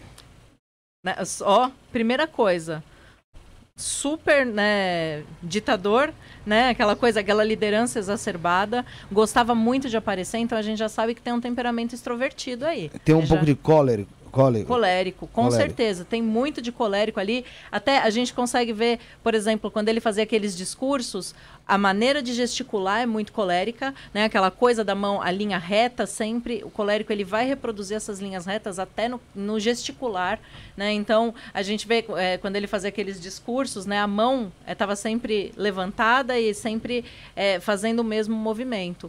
Quando a gente olha para o rosto dele, a gente consegue enxergar algumas linhas retas, só que a gente tem combinado com essas linhas retas as linhas curvas do melancólico. Aí você fala assim, mas o melancólico é legal, né? Bonzinho, nem sempre, né? Porque melancólico ele é casquinha de ferida também. Quando combina com o colérico, a gente tem dois temperamentos muito secos. Então é uhum. é aquela pessoa assim, é, coração peludo total, né? Aquela pessoa que ela não, ela não tá nem aí para essa coisa de de ser agradável, de, né? Quando a gente junta esses dois temperamentos, é uma pessoa muito na dela. É, e aí a gente pode ter essa questão do melancólico ser muito metódico com o colérico ser o cara que executa. Então você tem um monstro ali, né? Você tem um, um melancólico que já conseguiu né, pensar tudo do, da melhor maneira. O melancólico tende a ser estrategista, então? Sim. Uhum. Só que tem dificuldade de pôr em prática, né? Mas a estratégia é boa. Muito. Bom, é boa. Muito boa. Mas eu... é boa, tipo, dele. De, de eu puxo muita sardinha pro meu, meu temperamento. Muito, muito. E isso é muito comum. Antigamente eu tinha uma, uma sócia que ela é sanguínea. E aí tudo era o sanguíneo. Eu ficava puta, que falava, meu, as pessoas vão olhar que vão falar, ah, coitada dessa melancólica, serve pra nada. Legal é ser sanguíneo. Sim, sim. Não, mas, mas é, é, olha, é que é, é muito difícil, porque é, tem, é o que eu falei, tem pessoas. Não adianta a gente só olhar e falar, ah, nossa, pessoa vai ser assim, porque seria muito simples, uhum. né? Tanto que a análise facial mesmo, ela não se resume só a isso, é né? só os riscos, só os traços do rosto. Uhum. Você mesmo falou que o, o olho, é, o, o, olho mais junto, o olho mais, mais separado, altera. Uhum. Não sei se também o formato do nariz. Também, tudo. O que mais a gente consegue analisar? O que mais a gente consegue saber através de, desses pontos do nosso, da nossa face? Aí dá pra saber coisa pra caramba, assim. Se a gente começar a falar, por exemplo, vamos, né, falar de formatos, assim. Então, um formato de testa, uma testa mais, uma testa mais alta, uma testa mais baixa, uma testa mais larga ou uma testa mais estreita. Então, é, é, a maneira mais fácil que tem se a gente dividir o rosto em três partes. Divide em três terços. Então a gente tem aqui o centro testa, mental. Que é a testa. É isso? isso? Tá. A gente tem aqui o centro relacional, que eles chamam. A gente pega o olho e nariz? Isso, que é essa parte aqui né, vem do meio da sobrancelha até o, o finalzinho do nariz. E a gente tem essa outra parte aqui, que é o nosso centro criativo. Então, quando você divide... Centro criativo é pra boca, pro lado da boca ali. Isso. Boca-queixo. Bo isso. Legal. E ele vai ter a ver com, a, com ação. Quando a gente fala lá dos três cérebros, né? O cérebro reptiliano, o cérebro o, limb, o límbico e o neocórtex. Então, se a gente dividir o cérebro em três, a gente vai ter cada um desenvolvendo uma parte do rosto. Então, o cérebro reptiliano, ele vai estar tá aqui. E aí eu sempre falo, pensa no jacaré. Qual é o objetivo da vida do jacaré? Comer, se reproduzir e não morrer. É só isso. Né? Então, nesse, nesse último terço aqui, é basicamente isso. A gente está interessado em comer, a gente está interessado em não morrer e em se reproduzir. Sim. Por isso que o batom vermelho é tão sensual. Porque ele está exatamente no nosso centro que fala sobre a reprodução. E aí, mulheres de, de lábio mais grosso, elas são, para o inconsciente masculino, mais atraentes. Porque ela, o, o lábio grosso, ele está comunicando isso que ela é uma pessoa ativa sexualmente. É uma pessoa né, que, é, que pra, pra, voltado para essas coisas, para os prazeres, que a gente pode dizer, os prazeres da carne. Então ela gosta muito de comer e de transar. Quando a gente tem né, o lábio Sim. maior. E aí, quando a gente fala de um homem de lábio grosso, para a mulher já não é tão atraente. Por quê? Porque ele traz essa sensualidade, mas ela é mais feminina. Né? Então Sim. ela tem mais a ver com o feminino. O que, que faz a mulher se sentir atraída, né, nesse caso? É a barba. Então, quando o homem coloca a barba, é como se ele chamasse atenção para os lábios, assim como o batom vermelho da mulher. Então, faz o mesmo efeito para o inconsciente feminino. Hum. É, tem até um experimento que eles, eles desenvolveram, colocando, né? É, pegaram não sei quantas mulheres aí de várias de, de faixa etária bem variável e colocaram e deram para elas fotos de homens com barba, né, em vários estágios de crescimento. E o mais interessante eram os que tinham a barba um pouco maior, uhum. né? Os que, os que elas achavam mais, é, mais sensuais ou que tinha maior chance de... É, elas atribuíam a... Eu não me lembro qual foi o termo, mas alguma coisa relacionada com paternidade. Né? Então, é, e aí eu falo, o nosso cérebro, ele é muito primitivo, né? Porque ele Sim, pensa total. bem naquela coisa do macho e da fêmea. Então tem o, o macho que tem barba, logo ele tem muita testosterona. Ok, tá maravilhoso para mim, que sou fêmea, né, que moro aqui na, na caverna, então vou ter um homem cheio de testosterona que vai me proteger, vai me alimentar. Então o nosso inconsciente ele ainda enxerga dessa forma e está totalmente relacionado a esse terceiro terço. Tá. Vamos falar agora um pouco sobre relacionamento é, de de temperamentos com temperamentos. Uhum. Essa aqui, por exemplo, é minha noiva. Você pode subir nas fotos e vendo aí, ó. Pra você, se você tiver dúvida aí, você vai vendo aí Tá vendo? Essa é pra você ver qual, qual temperamento você consegue ver mais ou menos através do, do rosto dela. Eu acho que ela tem um sanguíneo. Pode virando, aqui. pode virando. Tem um sanguíneo. Olha, aqui, ó faz. Repara no queixo dela, olha o movimento que ele faz de, de linha diagonal. Uhum. Né? Então, a gente tá falando. Olha, que legal, né? Porque você é melancólica, ela é sanguínea, que nem eu e meu namorado. Um melancólico uhum. com sanguíneo. Sanguíneo tem fogo no rabo. A gente sabe disso que a gente tá com sanguíneo. O sanguíneo é aquela pessoa assim que gosta de atividade, gosta de estar com pessoas, e o melancólico é diferente disso. Então, é, eu sempre falo, a gente tem que tem que, né, tem que ver o relacionamento é isso, um cede um pouco, outro cede outro pouquinho, né? Fica Mas é só equilibrar. sanguíneo ou tem alguma coisa a mais? Não, deixa eu ver de novo. Peraí, calma aí, deixa eu abrir aqui. Porque como a gente Pode tem os três, né? Então a gente consegue... Pode subindo que você vai, vai vendo. Tem umas que tá com óculos, outras sem, né? Dá pra... É, mas eu acho que... Ó, tanto que as, as fotos dela são super sensuais. Uma pessoa de um temperamento melancólico nunca. Eu tive que fazer umas fotos uma época aí. Gente, eu, eu, eu tava super constrangida de fazer as fotos. Ai, melancólico não gosta, sanguíneo já adora, né? Ó, tá vendo? Tipo, ela, ela não, não tem problema em aparecer. O sanguíneo não liga. Né? O sanguíneo, inclusive, gosta de estar em evidência. Para ele não é problema nenhum é, estar em evidência. Mas ela tem fleumático também. Agora que eu vi aqui. Mas o sanguíneo ele é muito forte nela. Sanguíneo com fleumático, melancólico com fleumático. Um relacionamento é. mais ou menos nesse naipe. O que, que a gente pode esperar? Bom, vamos lá. O sanguíneo, ele é muito impulsivo. Quando Sim. a gente traz esse temperinho do fleumático, o fleumático já é aquele segimenas, sabe? Não, o sanguíneo. Volta aqui. O sanguíneo, o, tempera, o elemento do sanguíneo é o ar. Então eu costumo dizer que ele fica na bexiguinha ali. Se você soltar, a bexiga sai voando. O fleumático ele já vai segurar essa bexiga e falar: não, não vamos voar tanto, vamos ser um pouco mais realista, vamos ficar aqui na Terra, né? Porque se deixar o sanguíneo, ele vai embora mesmo. E não, não há quem consiga né, voltar Segurar. a atenção. É. A dificuldade é que assim, o sanguíneo gosta muito de falar. O sanguíneo gosta muito de pegar. O sanguíneo, é, ele é tátil. É, ela, ela, é, ela, é, muito, ela é muito mais, vamos dizer assim, é, carinhosa, vamos dizer, afetuosa do que eu. Uhum. Né? Tanto que assim, a primeira vez que, que eu vi ela, que a gente se encontrou, ela veio me dar um abração e, tipo, eu duro, meu, desculpa a palavra, mas igual pau de tarado, tipo, meu, uhum. tipo, meio que não encosta, tá ligado? Tipo, e eu sempre fui assim, cara. É. Eu lembro que uma vez tinha uma menina tava na porta de casa e ela tava trocando ideia comigo e ela, porra, pá, pá, pá, falando comigo, encostava. Ah. Aí eu falei assim, ô caralho. Eu falei, eu não sou touch não, filha. Na moralzinha, dá pra você trocar ideia comigo sem tocar em mim, cara. É, melancólico. Eu, eu me, acho, eu me acho muito direto, sabe? Uhum. E é o que eu falei, eu, eu acho que esse, esse senso de liderança, de... o Michael tá aqui pra ver, caralho. O Michael, ele tá aqui, ele é prova. O, o, em relação ao senso de liderança aqui dentro, quem mais ou menos, tipo, cuida de tudo, meu, vamos fazer assim, vamos fazer assado, vamos fazer... Você pode ver, cara, tô aqui, eu tô aqui falando com você, eu tô com ele assim, ó, muda a luz, faz uhum. isso, faz aquilo. Porque eu tenho isso pra mim. Então, mas isso eu acho que é algo que foi que eu desenvolvi. Sim. Então, uhum. em, cima, em cima desses em, em cima disso que eu tinha. E, e, você falou dela, por exemplo, ah, que o sanguíneo vai, ele é mais fogo no rabo, quer sair e tal, quer estar mais com outras pessoas. É algo que talvez for, que ela tivesse mais isso. Desde quando eu conheci, sempre foi muito mais introvertida nesse ponto. Uhum. E eu não sei se a, e aí entra numa pergunta da Dávila Silva, tá? É, um pouco mais, mais ou menos com a pergunta, né? Uhum. Com a uhum. dela.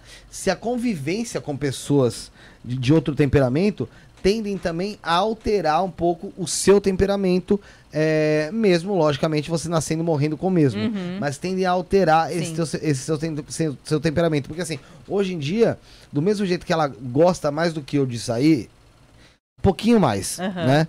É, ela também não gosta também que seja excessivo. Ela, ela, tem, ela tem uma coisa que eu não tenho, por exemplo. É muito louco isso, porque apesar de você falar que ela é sanguínea uhum. e ela ser mais infinita, se for juntar todos nós aqui, ela é infinitamente mais carismática que todos nós juntos. Uhum. Mas assim, é... ela também tem uma coisa chamada bateria social, cara, que ela chama. Sim.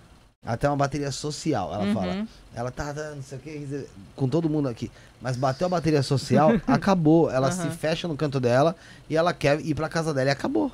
Sim. É simples assim. Uhum. Então, é, isso, isso daí. não sei se é do, do fleu. É, deve do ser do fleumático, porque o sanguíneo, para ele, a festa nunca acaba, nunca tem fim. E, e, e, realmente, quando a gente começa a se relacionar, sofre uma certa influência. Tem claro. até um vídeo que eu uso, eu uso em aula, que é o Bill Clinton com o Gorba, Gorbachev. Acho que, era, acho que é ele, o, não, o Yeltsin. O Clinton e o Boris Yeltsin. Então, assim, na época, né, Estados Unidos e Rússia, aquele puta estresse, aquela é, coisa, né, né, histórica. E aí eles se encontram, e aí é, é visível, assim, a hora que você bate o olho, você consegue perceber que a gente tem ali um colérico e um sanguíneo. A gente tem, né, é, é, muito, é muito visível. O Bill Clinton, ele é muito sanguíneo, né? E nesse vídeo dá para perceber isso perfeitamente. E o que acontece? Esse o ar do sanguíneo, ele vem, ele traz leveza para todo mundo. Todo mundo fica meio mais soltinho com uma pessoa sanguínea perto. E aí eles fazem uma piada super sem graça, piada, por sinal, né, ali, que o Yeltsin fala assim que... Um, é, quando ele disse que ia para os Estados Unidos, estava todo mundo dizendo que ia ser um desastre. É, mas só que, na verdade, mesmo o desastre são essas pessoas. Essa é a piada, que não é nenhuma piada, mas. E aí ele conta isso. O Bill Clinton dá uma gargalhada tão gargalhada que até o outro dá uma risadinha, assim, o outro se solta um pouco. Então você percebe que ele dá aquela desenrijecida no que é o colérico. Que o colérico ele é todo, né? A linha reta ela vai aparecer até no corpo dele, ele é todo rígido. Eu costumo dizer que parece que ele está com um cabo de vassoura amarrado nas costas para não falar outra coisa, né? Sim, mas é, mas é aquela coisa da máscara social que a gente também tem. Sim. Né? E é interessante isso, porque independente da gente ter o nosso temperamento, a gente, conforme vai passando pela sociedade em si, a gente vai tendo que desenvolver máscaras uhum. para talvez se tapar esse, esse, esse temperamento. Sim. Né? E é por isso que eu falo, é legal a gente ter autoconhecimento pelo seguinte, vamos dizer que né, no seu trabalho você não possa ser do seu temperamento, você tem que ser de um outro, você vai performar ali no trabalho. Chega em casa, bota seu temperamento dominante de novo no trono. Porque o que acontece? É, quando a gente, né, no, no, meu caso, por exemplo, sou melancólica, agora quero ser colérica. Trouxe o colérico agora para ser o, o, o, temperamento que vai me dominar. Durante um tempo é perfeito, é maravilhoso. Ele, nossa, ele faz tudo lindo. Nossa, como eu tô executando, como eu tô, não sei o quê. Depois de um tempo, ele não sabe ser dominante no meu corpo. E aí ele começa a reproduzir um monte de besteira. Assim uhum. como o melancólico também começa a reproduzir um monte de besteira. Por isso que eu falo, é legal você ter autoconhecimento. Você pode se encaminhar em outros temperamentos, você pode fingir que você é de outro temperamento, você pode performar outro temperamento. Chegou em casa, lava o rosto e bota seu temperamento dominante de novo no trono, porque senão, em longo prazo, vai dar ruim. Isso não pode causar um pouco de despersonalização? Eu acho que não, porque eu acho que tem a ver eu com digo, essa eu questão digo, das... Eu digo a, esse conflito entre a máscara social e o temperamento natural. Não porque você está fazendo alguma coisa que você já tem. Se você tentar fazer, que nem no meu caso, eu não tenho sanguíneo na minha tríade de temperamentos. Certo. Se eu tentar botar o sanguíneo, vai ficar feio. E, e não é só isso. E, e, e, é uma coisa que é muito incômoda pra gente. Uhum. A gente sai, parece que num desgaste. Sim. Quando a gente tenta fazer algo que é, que é, é, é muito longe do que a gente. Uhum. Do, do, uhum. do nosso. Por exemplo, de todos esses que você falou, o que eu menos me, me, me identifiquei foi com o sanguíneo. Uhum. Entendeu? É, chega a me identificar um pouco em algumas coisas com cólerico, colérico. colérico. é, me identifiquei com, em alguns pontos com ele, mas o sanguíneo praticamente zero. Eu também. Entendeu? Porque eu não tenho realmente disso. Mas vamos supor que eu forçasse essa situação uhum. em, em muitas e muitas e muitas vezes. Não pode causar uma despersonalização de você acabar, às vezes, não, tendo, não, não se conhecendo mais uhum. durante um tempo? Sim. Isso acontece muito. Muitas pessoas que Só vêm me procurar. Pra você, que é virado pra você. Ah, acertou. Tá certinho. Vai, fi, não muda não. Muitas uhum. pessoas que vêm me procurar, elas estão nessa situação que o temperamento dominante não está na dominância. Elas trouxeram outro ali porque era, era né, conivente ali, era do momento, entendeu? Precisava. Necessário. É, precisava tá, ser assim. Não, na minha casa eu precisava tomar liderança. Então eu chamei um colérico aqui, ele assumiu o negócio e estamos levando assim, entendeu? Só que a pessoa aí, ela é de um temperamento, de outro, ela é um sanguíneo, por, por exemplo. Né? Então, o que acontece? Ela começa a não ter o aproveitamento que deveria ter nas características que ela já tem, que já nasceram com ela. Então, assim, ela tem características boas ali que já nasceram com ela, só que ela não está conseguindo aproveitar por causa dessa despersonalização. Ela, ela tira o que é o, o que ela tem de bom ali, joga ele as traças e bota um outro temperamento ali no lugar. Entendi. Sobre a parte do, do, do que você falou da, da, das, das divisões do rosto. É verdade. Tá? é, vamos analisar lá esse pedaço. É, o que, que a gente consegue fazer? Então, você quando vai fazer uma análise de uma pessoa, facial assim, você resume pelo que você vê no geral? Ou são mais pelas linhas mesmo que, que, que desenham o rosto da pessoa? Depende, depende muito. Que nem essa que nós fizemos aqui foi um apanhado de todas as coisas que eu já sabia, assim, né? Então tá. aí entra o temperamento, entra um pouco da fisiognomonia, entra essa questão dos terços do rosto. Que esse daí é o que eu sempre falo quando, quando eu faço live. Eu falo, ó, gente, quer usar a análise facial na prática? Esse é o jeito mais fácil. Por quê? No WhatsApp, geralmente é o rosto da pessoa que está ali. Uhum. Então, se você pegar, bota ali no. abre o WhatsApp no computador, amplia ali a foto, cata uma régua e vê o tamanho de cada um desses terços. Você já vai ter informações de como essa pessoa costuma pensar.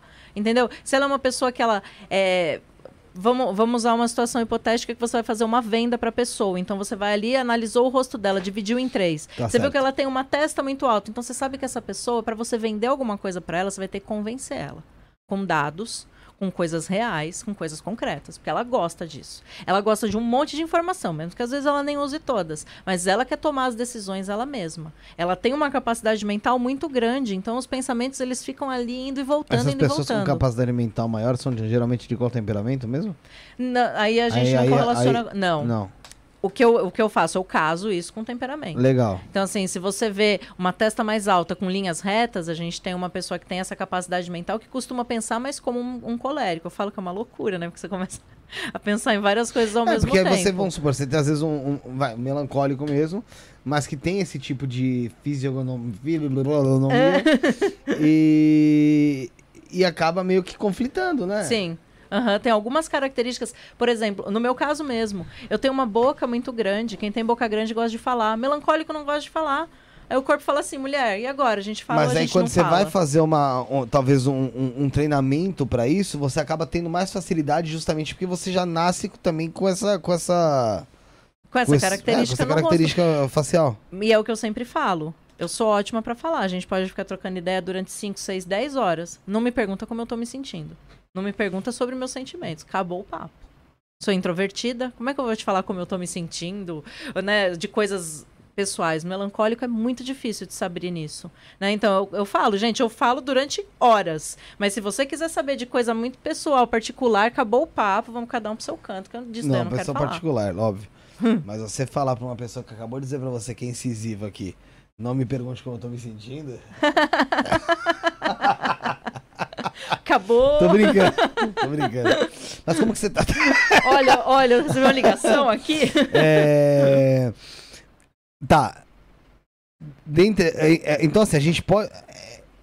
A gente pode usar isso como uma regra? Vamos supor, a pessoa que tem uma testa mais larga.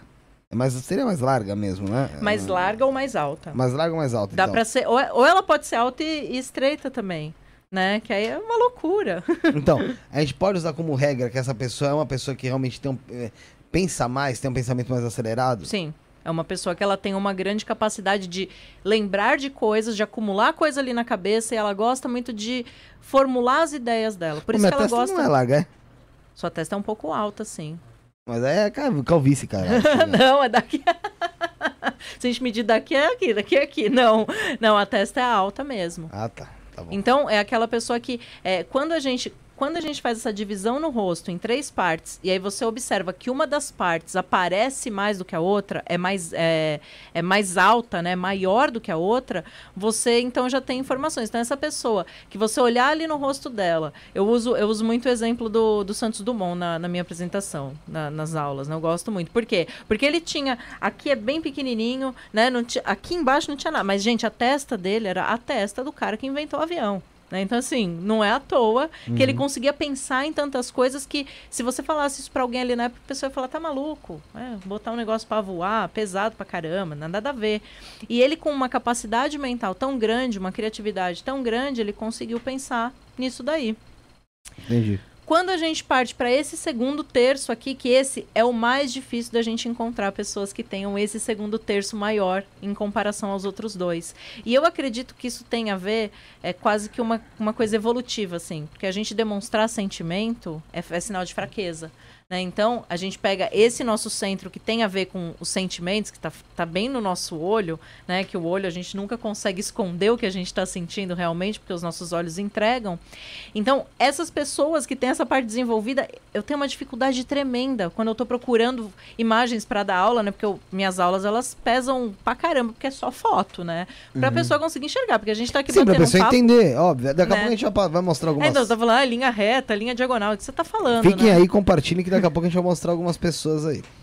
E são as pessoas mais difíceis de encontrar. Então tem uma dificuldade tremenda de achar essas pessoas que tenham esse segundo centro mais desenvolvido. E uma das imagens que eu uso bastante é da Fátima Bernardes. O dela é assim.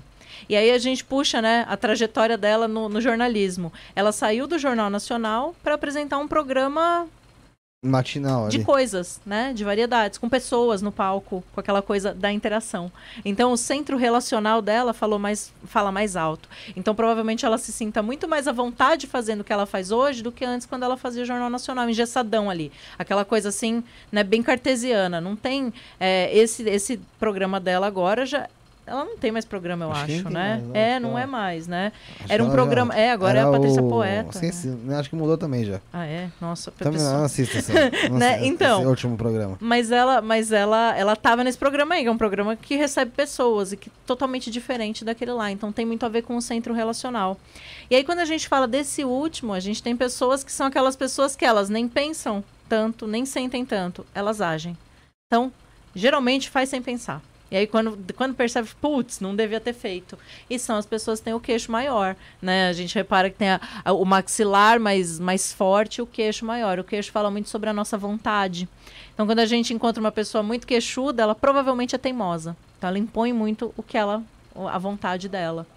O Bruno chegou a puxar isso em determinado momento sobre RH, né? Uhum. O como isso é usado dentro de recrutamento. E o Sérgio Moreno faz essa pergunta também aqui. Depois eu vou ler a pergunta da sua mãe. A Débora é sua mãe? Uhum. Depois eu vou ler a pergunta da sua mãe. Mas assim, uh, esse sistema de recrutamento, seleção, igual ele mandou aqui, uh, no RH, é, empresas tem muitas empresas que procuram por determinado perfil de pessoas assim meio que em escala mesmo, lote. Você sabe que é, até, até. Ou o, geralmente elas tentam mesclar mesmo. O objetivo de levar para RH era exatamente isso, para a gente poder tornar equipes mistas. Né? Eu acho que fica mais interessante quando a gente, mesmo que você, ah, mas é uma equipe de, de criativo, ah, é muito ruim se a gente colocar alguém aqui, sei lá, de temperamento fleumático que não é tão criativo assim. Não, é bom você colocar ele ali, porque ele vai segurar a onda dos outros, ele vai ser mais racional. Pode ser que ele não seja tão o criativo, mas ele é aquela pessoa que vai dar um toque especial no, no, na, nessa formação. Então, é, eu acho legal. No RH, se eles, se eles trazem isso, eles conseguem colocar ali é, variadas pessoas em funções muito parecidas. E aí eu acho que isso enriquece muito. Do que você. Não, vamos socar 50 melancólico aqui nessa sala. É porque assim, vamos supor, numa agência de publicidade, você precisa de mais de qual temperamento? mais sanguíneo, que é super criativo. É o, o, cara da linha diagonal. É o cara que vai. É o caso né? da minha noiva que você falou. É.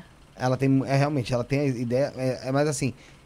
Eu, o, o, eu até, se você fosse falar, avalia você pelo que você conhece. Eu ia falar que ela tem um pouco sim, de, de, do sanguíneo, por uhum. conta de. Por conta também do carisma, bibibi, blá, Mas ia ter um pouco do melancólico também, do puta, não sei se vai dar certo.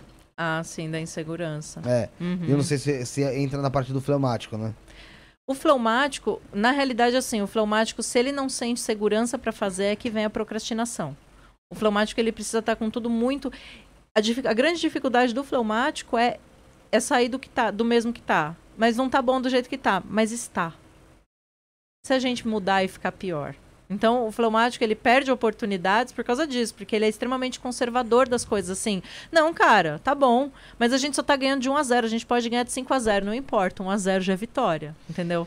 Então, você, a, a sua dica para quem é fleumático é para arriscar um pouco mais. Aham, uhum, sim. Difícil, mano. É, Nesse ponto eu me enquadro mesmo. É, porque o. Apesar de tudo isso aqui eu ter falado assim, né? se você fosse ver a foto do estúdio antes, o Michael lembra, apesar de tudo isso aí ter saído da minha cabeça total, uhum. sabe? Tipo, da gente tá conversando no meio do espaço, tipo, a Terra tá ali, a Lua aqui, então a gente tá no meio do espaço, luz tal. Saiu da minha cabeça, mas assim, é... Cust... foi custoso até. Uhum. Sabe? Tipo, pra fazer acontecer. Sim. Mas, mas é, algumas outras coisas eu espero, espero demais. É, isso. Procrastino muito. Isso daí pro, pro, pro fleumático combinado com o melancólico. Pra tomar atitude. Uhum. É, é, não, o recomeço, você pode até tomar atitude, mas e parar, mas o recomeço seria um sofrimento. É. Meu Deus. É, porque aí vem todo o pessimismo. Fala, cara, não vai dar certo. Você já deu errado agora, não, não vai dar certo não é de novo. Isso, isso, é tipo, pô, perdi tudo eu já perdi todo um avanço que eu tive, agora começar do zero. Não, e aí fica, aí tem até aquela coisa meio de autopiedade, assim, poxa vida, né? Porque comigo? E não sei o quê. Se é um colérico, ele já tá atropelando, ele não tá nem prestando atenção nisso. Não, deu errado essa bola para frente, acabou. É, ontem foi ontem é passado, vamos pensar, vamos projetar no futuro e tal. O melancólico não, ele fica naquele sofrimento. Porque ele não põe para fora as coisas. Essa é a grande dificuldade, por ser um temperamento introvertido. Então fica guardando as coisas dentro de si e, e remoendo, né? Fica ali no é, ressentido. Entendi. Certo. É, a Débora Gaiato só me fez uma pergunta aqui, ó. Como faço para trazer esses temperamentos de apoio? Cores, cabelo? No que, que isso ajuda? Então existe? Existe, existe. Uma, um auxílio dentro disso? Existe, que foi até o que eu falei, né? Eu, eu vim pra cá hoje, eu tava, ó, essa semana, eu tava muito assim, eu coloquei reggae. Falei, não, vou ouvir um reggae que o meu fleumático vai ficar feliz, vai ficar todo mundo calmo. Mas a hora que eu tava vindo pra cá, eu coloquei um rock and roll, que é muito mais colérico. Falei, não, eu preciso do colérico. Qual rock? É, hã? Qual rock? Eu coloquei. Hoje eu ouvi Motorhead, mas geralmente eu gosto. O meu preferido é Led Zeppelin, né? Eu gosto muito de Led Zeppelin. Então eu ponho, eu ouço todos os discos juntos. Eu, eu tenho a discografia, ah, vamos ouvir tudo. Uhum. É assim. Só que o que acontece é meu colérico ficar muito feliz e falar, não, então eu vou assumir o trono, dar um pé na bunda do melancólico. Então, então as, as, músicas também têm influência sobre o seu temperamento. Tem, tem bastante. Ah, é, é, isso é um fato, né? A gente vai, vai para uma música um pouco mais triste, mais dramática, a gente tende a é. Até uma queda também. Uhum. Certo. E, e, com relação às cores também é muito legal que dá pra gente usar isso. Tanto que em ambientes, se a gente for pensar os ambientes, né? Cores é, também é interessante. Tem tudo a ver. Porque, porque as cores, elas vão, né? Se a gente for levar também para a parte da psicologia das cores. Então, quando a gente fala dos dois temperamentos extrovertidos, que é o colérico e o sanguíneo, são cores quentes O colérico é o vermelho, o sanguíneo é o amarelo. o amarelo é a cor mais extrovertida de todas as cores, que é muito a cara do sanguíneo. Sei. Quando a gente fala do fleumático e do melancólico, já são cores frias. O melancólico é azul e o fleumático é roxo. E o roxo, né? Ele... que eu mais gosto aqui, ó. Tá vendo? É eu... roxo. Eu tenho muita coisa roxa. Depois, depois disso eu comecei a reparar, todos os meus cobertores são roxos, em vários tons de roxo. Tem um roxo mais claro, um roxo, mas é tudo roxo. É. E aí, é, e aí isso tem a ver com a parte da, da, da, psicologia das cores. Então essas cores frias, elas tendem a diminuir o nosso metabolismo, diminuir a temperatura do corpo. Assim como as cores quentes fazem o contrário. Haja vista que McDonald's é vermelho, né? Porque é, pra você, é fast aqui, não é pra você ficar fazendo hora, é pra você comer e vazar, entendeu? vermelho e amarelo. Então, se você reparar, a, a maioria dos fast foods tem vermelho que é exatamente para isso. O colérico é assim. Vamos fazer, vamos fazer, não vamos ficar para, parado perdendo tempo, não. Então, é, quando você começa a usar essas cores, seja no ambiente, seja na roupa, seja na, na, na tela do celular, você começa a deixar o temperamento mais. Oh, legal, gosto dessa cor, então ele fica mais à vontade ali. Entendi, ele aparece mais. Uhum. Então bota a cor do papai aí, bota, Michael. Bota a corzinha do papai. Uhum. Bota, o roxo, então, é mais o quê? O roxo é fleumático. E ele Mas dá... ele é mais quente ou mais frio? Não, o roxo, ele vai ser a junção puxa, do. Só puxa mais. Ele vai ser a junção do azul, que é frio, com o vermelho, que é quente. Sim. Então ele fica ali numa parte de transição, mas ele mais ainda é neutra. é mais frio. É, mas ele ainda ele tende mais pro frio. Senão ele Sério? já fica. É. que era mais quente. Não, ele já fica mais pro frio, principalmente nesse tom aqui do. Não, né? É, que ele tem mais azul. Não, eu gosto do roxo diferente, né? Nem esse, mas esse aqui tá mais rosado. Bota mais do azul aí, bota mais da 3. Bota mais três aí. Deixa eu ver. Mais um pouquinho, assim. Sobe mais? Continua vermelho um pouquinho. Acho que mais. É, tá mais, é, tá mais azulado. Tá mais tá, azul. É, mas mais um pouquinho. É, mais ou menos é isso aí. Um pouquinho mais. É, é um. É, você vê. E aí ele vem com esse azul que é do melancólico. Por isso que eu falei, o fleumático é o mais difícil, porque o fleumático ele tem misturas. Né? Até a cor dele é uma mistura do, do melancólico com o colérico. Por isso que é tão difícil identificar uma pessoa de temperamento fleumático assim na análise facial. É mais difícil. Entendi, entendi. Então até as cores conseguem trazer isso. Uhum. E o uhum. cabelo? O cabelo também, quando a gente fala, a gente pode falar de cor de cabelo, do corte do cabelo, do, da finalização, né? Cabelo de, de mulher tem mil e uma coisas que dá pra gente mexer. Quando a gente puxa esse cabelo mais pro loiro, a gente tá trazendo mais o sanguíneo. Ou o amarelo, de novo, aparecendo. Sim. O melancólico já vai ser aquele cabelo castanho, aquela coisa assim, eu não, eu não apareço aqui. O melancólico ele é quase um ninja, assim. Se ele puder ficar invisível, o melancólico vai achar maravilhoso. Então é aquele cabelo mais neutro, assim, aquela coisa ah. castanha mais básica. Eu, eu meti, meti, um brancão no cabelo esses tempos atrás, hein, Michael? Nevou no cabelo. É, né? mas, mas, foi antes do pessoal nevar. Faço sempre, eu sou fora da, da curva. Tá vendo? É, fiz, fiz antes, mas chega a, igual o tal do Bruno, assim. Uhum. Eu cheguei a fazer antes, mas fiz duas vezes, né? E você vê, isso daí é legal porque você né, a gente está falando aqui sobre o temperamento dominante. É ruim você ter todas as características do seu temperamento dominante, porque ele fica muito forte e ele não dá espaço para os temperamentos de apoio agirem. Né? Então é legal você fazer uma combinação. Eu sempre falo, as moças que eu atendo, é, essa questão de cortar cabelo, de tingir cabelo, isso daí é muito sério, porque é permanente. Né? Não é aquela coisa assim, avisa uma maquiagem, ela vê o rosto. Não, o cabelo vai ficar ali por mais um tempo, a não ser que você tenha as moral de raspar o cabelo, ele vai ficar daquele jeito ali por um tempo. É verdade. É, então, é uma mudança que ela vai, ela vai trazer é, o resultado, ele vai ser mais como é que pode dizer assim, mais firme, vai ser um resultado que vai durar mais tempo, né? Então, a pessoa tingiu o cabelo de loiro, ela vai trazer o sanguíneo. Quando fizeram isso comigo, eu me sentia pelada. Eu, eu não consegui ficar com aquele cabelo mais claro. Para mim parecia que tava loiro, branquíssimo, mas não, né? Tava só um pouco mais claro. Mas o meu melancólico achava aquilo inadmissível. Como assim? Você se sente meio desesperada, angustiada, né? É, chama muita atenção. E o melancólico não gosta. Aí quando a gente fala de um cabelo vermelho, putz, isso daí vermelho mas, colérico. Mas, mas para uma pessoa que quer ter uma mudança, quer ter uma alteração na sua vida, talvez. E. Porque assim, a gente sabe, por mais que. É, a, como você cansou de falar, a gente nasce com esse temperamento, mas esses temperamentos de apoio, eles às vezes são super necessários para uma vida social tipo uhum. saudável, né? Sim, muito. Então é interessante a gente saber que a gente pode se apoiar justamente talvez numa cor de roupa, uhum. num cabelo, né? A minha, a minha esposa, ela tem, tem visto muito sobre, se eu não me engano, chama-se colori, colorimetria. Uhum. né? E, e como isso muda na face da pessoa, a roupa que você usa, a cor que você usa, Uhum. né? E ela fala tem falado bastante, bastante mesmo disso. Eu tenho ouvido ela falar e ela mostrou até algum, algumas transições que tem pessoas que trabalham especificamente com isso. Aham. E que, pô, você bota uma cor de roupa na pessoa e o rosto dela tá de um jeito. Você muda a, a cor, parece que você passou maquiagem na Sim. pessoa, porque muda completamente, Uhum. cara. É um absurdo. E isso mexe, logicamente, com a autoestima Com e com o temperamento, consequentemente, Uhum. né?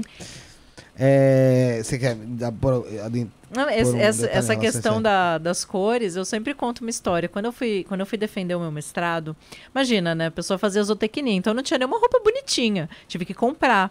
E na época, estudante duro, né? Então fui no- numa loja lá na, na cidade, né? Que eu- fiz lá em Pirassununga. É, imagina, cidade pequena, então não tinha muita opção também. Não tinha nenhuma C&A, sei lá, né? Que é- costuma ser mais barato, né? Fui lá na loja e só tinha uma blusinha, que ela era mostarda. sei. Ah, vou ter que levar isso daqui, né? Mesmo. Mas, cara, aquilo lá me derrubou de uma tal maneira. Hoje em dia eu tenho consciência. Por que que eu fiquei tão feia com aquela blusa? Porque aquilo lá não tá na minha paleta de cores. Paleta de cores. A hora que você joga essa porcaria perto do rosto, as olheiras fazem assim: Oi, bom dia. As rugas, oi, tô aqui. É que na época eu não tinha ruga, né? Novinha. Mas assim, a olheira aparece muito e dá um, dá um ar de cansaço no rosto. Então a pessoa fica parecendo que ela tá. Nossa, tá- tô há três dias sem dormir aqui, gente. Vim defender meu, meu mestrado.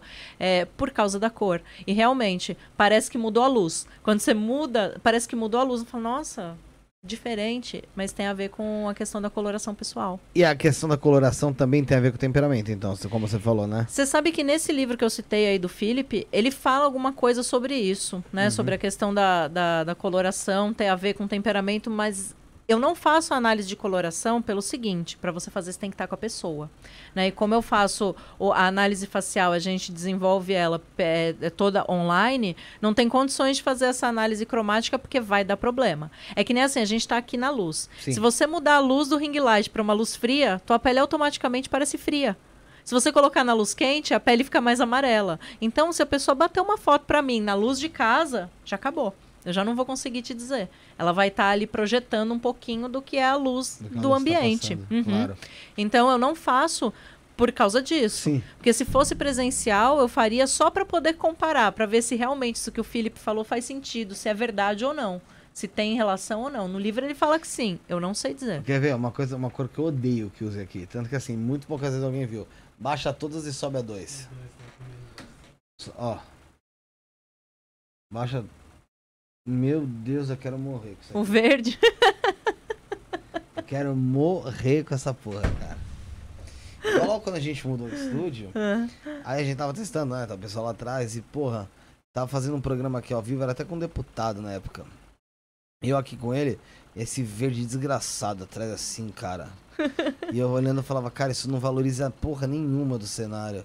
Mata o roxo, Uhum. acaba com. Assim, a lua até dá uma. Mas, meu. Mata, mata. É, mata, some tudo, né? Mas assim, e é uma coisa que é minha também. Eu não tenho quase nada verde. Tipo assim, você fala, tem aqui verde, isso aqui é verde. Não, mas, Mas- assim, roupa verde, eu não tenho. Uhum. Eu não tenho. Isso é muito louco, é quase intuitivo. Né, assim, então algumas coisas você fala, não, essa, essa cor não sei, não fica bem em mim. Aí quando você vai ver na coloração, você fala, putz, realmente não fica bem. Tem cores que, a- as cores pro meu, pro meu subtom de pele, elas têm que ser fortes, né, porque o meu subtom de pele é frio.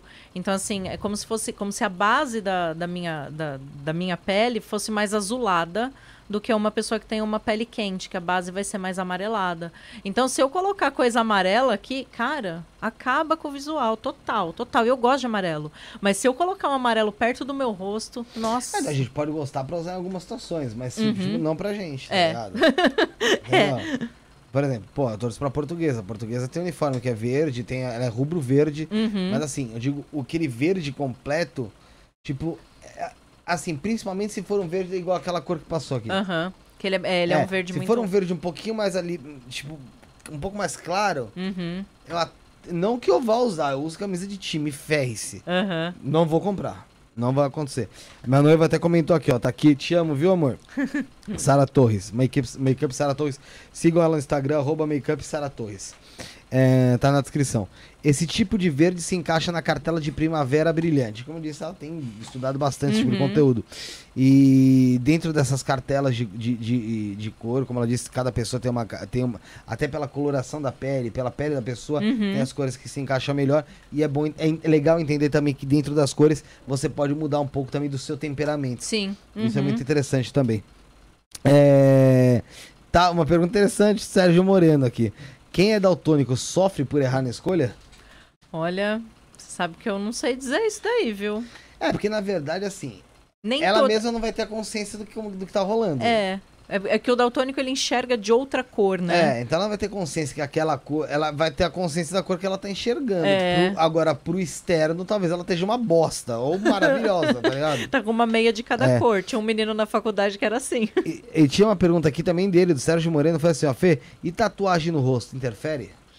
Na realidade, a interferência é que aí eu não consigo ver direito, como a barba, né? Ela faz sombra, ela camufla, então dá uma dificultada. Mas é. Mas se você tiver pessoalmente com a pessoa que tatuagem, tem tatuagem rosto, ah, mais perto, você consegue. Consigo, consigo. Consegue avaliar. Consigo. Geralmente a análise facial eles fazem palpando. Eles fazem encostando aqui pra sentir o osso mesmo. É, porque às vezes, às vezes tá um pouco mais é, inchadinho. É. Né? vamos, vamos fazer uma análise de um pessoal por aí, ô, vamos lá. Ana? Vamos lá? Maicon, quem que vai lançar primeiro? É o Al... Ah, nosso vice-presidente. Atual vice-presidente Geraldo Alckmin. Joga nele. Não, aí. Aí, isso, abre, abre pro pai. Pronto. Olha lá. Deixa eu puxar aqui o dragãozinho. Vou aqui o rosto dele na porra né? dele. Aí ele tá com a boca um pouco puxadinha pra dentro, né? Pra, uhum. o, ele. Mas dá, dá um zoomzinho no rosto dele, Michael, se você conseguir, por favor. Tá meio putaço aí, essa boquinha. É. É, não tá nos melhores pixels da vida, mas a gente tem aqui Geraldo Alckmin. Pela análise facial do Geraldo Alckmin, Ana Paula, o que, que a gente consegue imaginar que se passa? Porque, novamente, vamos falar, a gente tem uma máscara social uhum. que a gente passa pro povo, principalmente se tratando de político. Sim. Político passou uma máscara gigantesca, uhum. mas quem, o que será que é o Alckmin por trás da máscara que passa esse homem que parece ser tão calmo, tão ameno, tão, como dizem, picolé de chuchu. O picolé de chuchu, é. bom e velho chuchu. Ó, a gente, o que a gente, né, vamos, vamos falando sobre a análise assim, vamos ver na parte de fisiognomonia. Careca. Quando o homem é careca, na fisiognomonia eles costumam dizer que são pessoas que elas não aceitam ninguém acima delas. Nada, nem o cabelo. Né? Tem, tem uma tradução que eu falei lá que a gente traduz do texto chinês. É, tinha uma tradução que falava assim: é, são pessoas são pessoas insuportáveis, como se a pessoa não aguentasse é, nenhum, nenhum tipo de, de nada superior a ela. Uma outra característica que a gente observa aqui no rosto dele: o nariz é muito pequenininho. Eu não achei, eu não achei caneta, mas se, se você quiser chegar mais perto e apontar aqui, ó. É, aparece é, aí? Não, não, não, não, mas dá pra você encostar, ah, porque ah, tá. eu não achei caneta pra você ah, tá. nem nada ali atrás. Ó, repara. Não, mas acho que nem precisa. Tá, tô só não, falando ali do. É.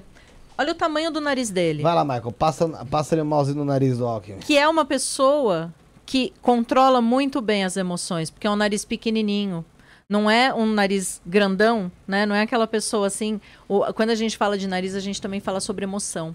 Então, uma pessoa com um nariguinho assim pequenininho, é uma pessoa muito controlada das emoções e que odeia que faça brincadeirinha constrangedora, não gosta. Então, é um cara mais sério. É, não gosta de brincadeirinhas não. O lábio dele muito fino.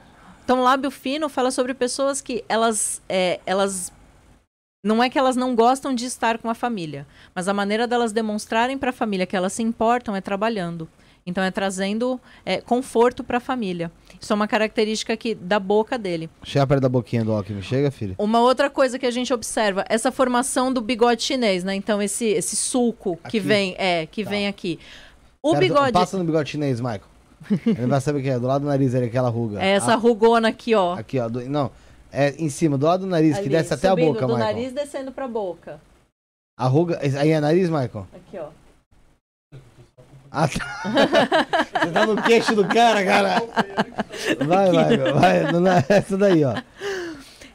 Esse, essa ruga, e isso é muito interessante, né? Porque as pessoas elas vão ao, ao, né, ao esteticista e tal para tirar, arrancar fora a ruga Sim. e depois de um tempo a ruga aparece. Sim. o que, que essa ruga traz de informação pra gente, que é uma pessoa que se comunica muito bem.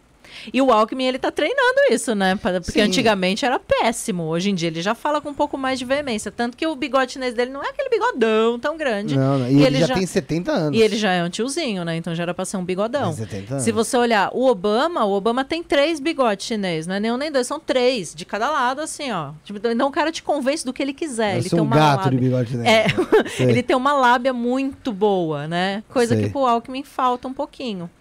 É, de temperamento, eu acredito que ele tenha muito característica de temperamento melancólico, né? Que aí combina muito com essa coisa de ser né? Uma Mais pessoa retraído. que é que não consegue falar tão bem em público. Então ele teve o carisma que... não é tão, Exato. tão latente. É, não é um Lula da vida, que o Lula onde ele chega, todo mundo quer dar a mão, todo mundo quer. Por quê? Porque o Lula tem sanguíneo. E o ali. carisma é do sanguíneo. Exatamente. Tá vendo, Sara, quando eu te falo?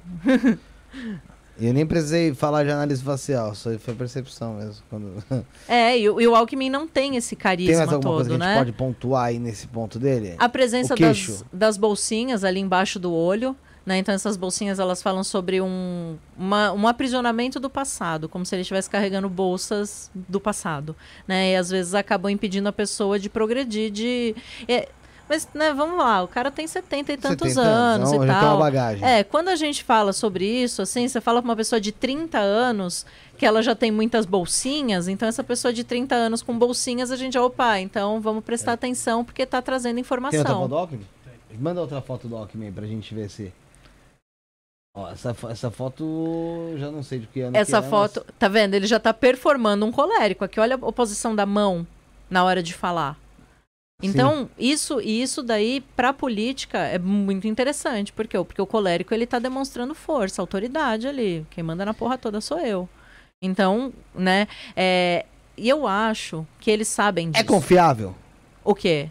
O colérico, nesse caso, junto com o melancólico, ah, eu... Tendo um sanguíneo aci acima de si? Porque o colérico, como você, você falou, é uma pessoa que talvez é que ela quer, às vezes está ali, uhum. sendo aplaudido, está sendo vista. Sim. Então, assim, a gente viu ali, naquele momento, ele numa expressão mais melancólica, uhum. e aqui você tem nele uma expressão mais do colérico. Sim. Então, assim, ele tem um sanguíneo acima dele, que é o, o, o uhum. Luiz Inácio. E, então, assim, é confiável se ter um colérico? Como seu principalmente subordinado. dentro da política, uhum. é, sendo você um sanguíneo? É. Aí vem do jogo de cintura do sanguíneo. Eu acho que para o sanguíneo é muito mais fácil ele conseguir domar esse colérico do que se fosse um melancólico. O melancólico estava ferrado na mão desse colérico. Porque o colérico ia montar nele aqui e o melancólico ia deixar, entendeu? Então, se fosse ao contrário, se vamos supor, o, o atual presidente fosse melancólico uhum. e viesse o Alckmin com colérico, a chance da, da, da, de algo acontecer ali meio que na dança das cadeiras seria maior. É, assim. é. Ele, ele tem chance de influenciar muito mais do que ao contrário. E nesse né? caso não. No caso do Alckmin é, é, meio que ele se, já se vê como um subordinado mesmo uhum. e tem, tende a manter essa, essa essa, vamos supor, uma, talvez uma articulação. Não vai mandar o não, Temer, né? Uma, uma, é, talvez, é, é, não vai mandar do Temer. Talvez uma articulação, mas não se colocar como o principal Como imagem. protagonista, sim. Okay. O melancólico, não, em momento algum, ele vai querer ser protagonista. Mesmo que ele seja o protagonista, para ele.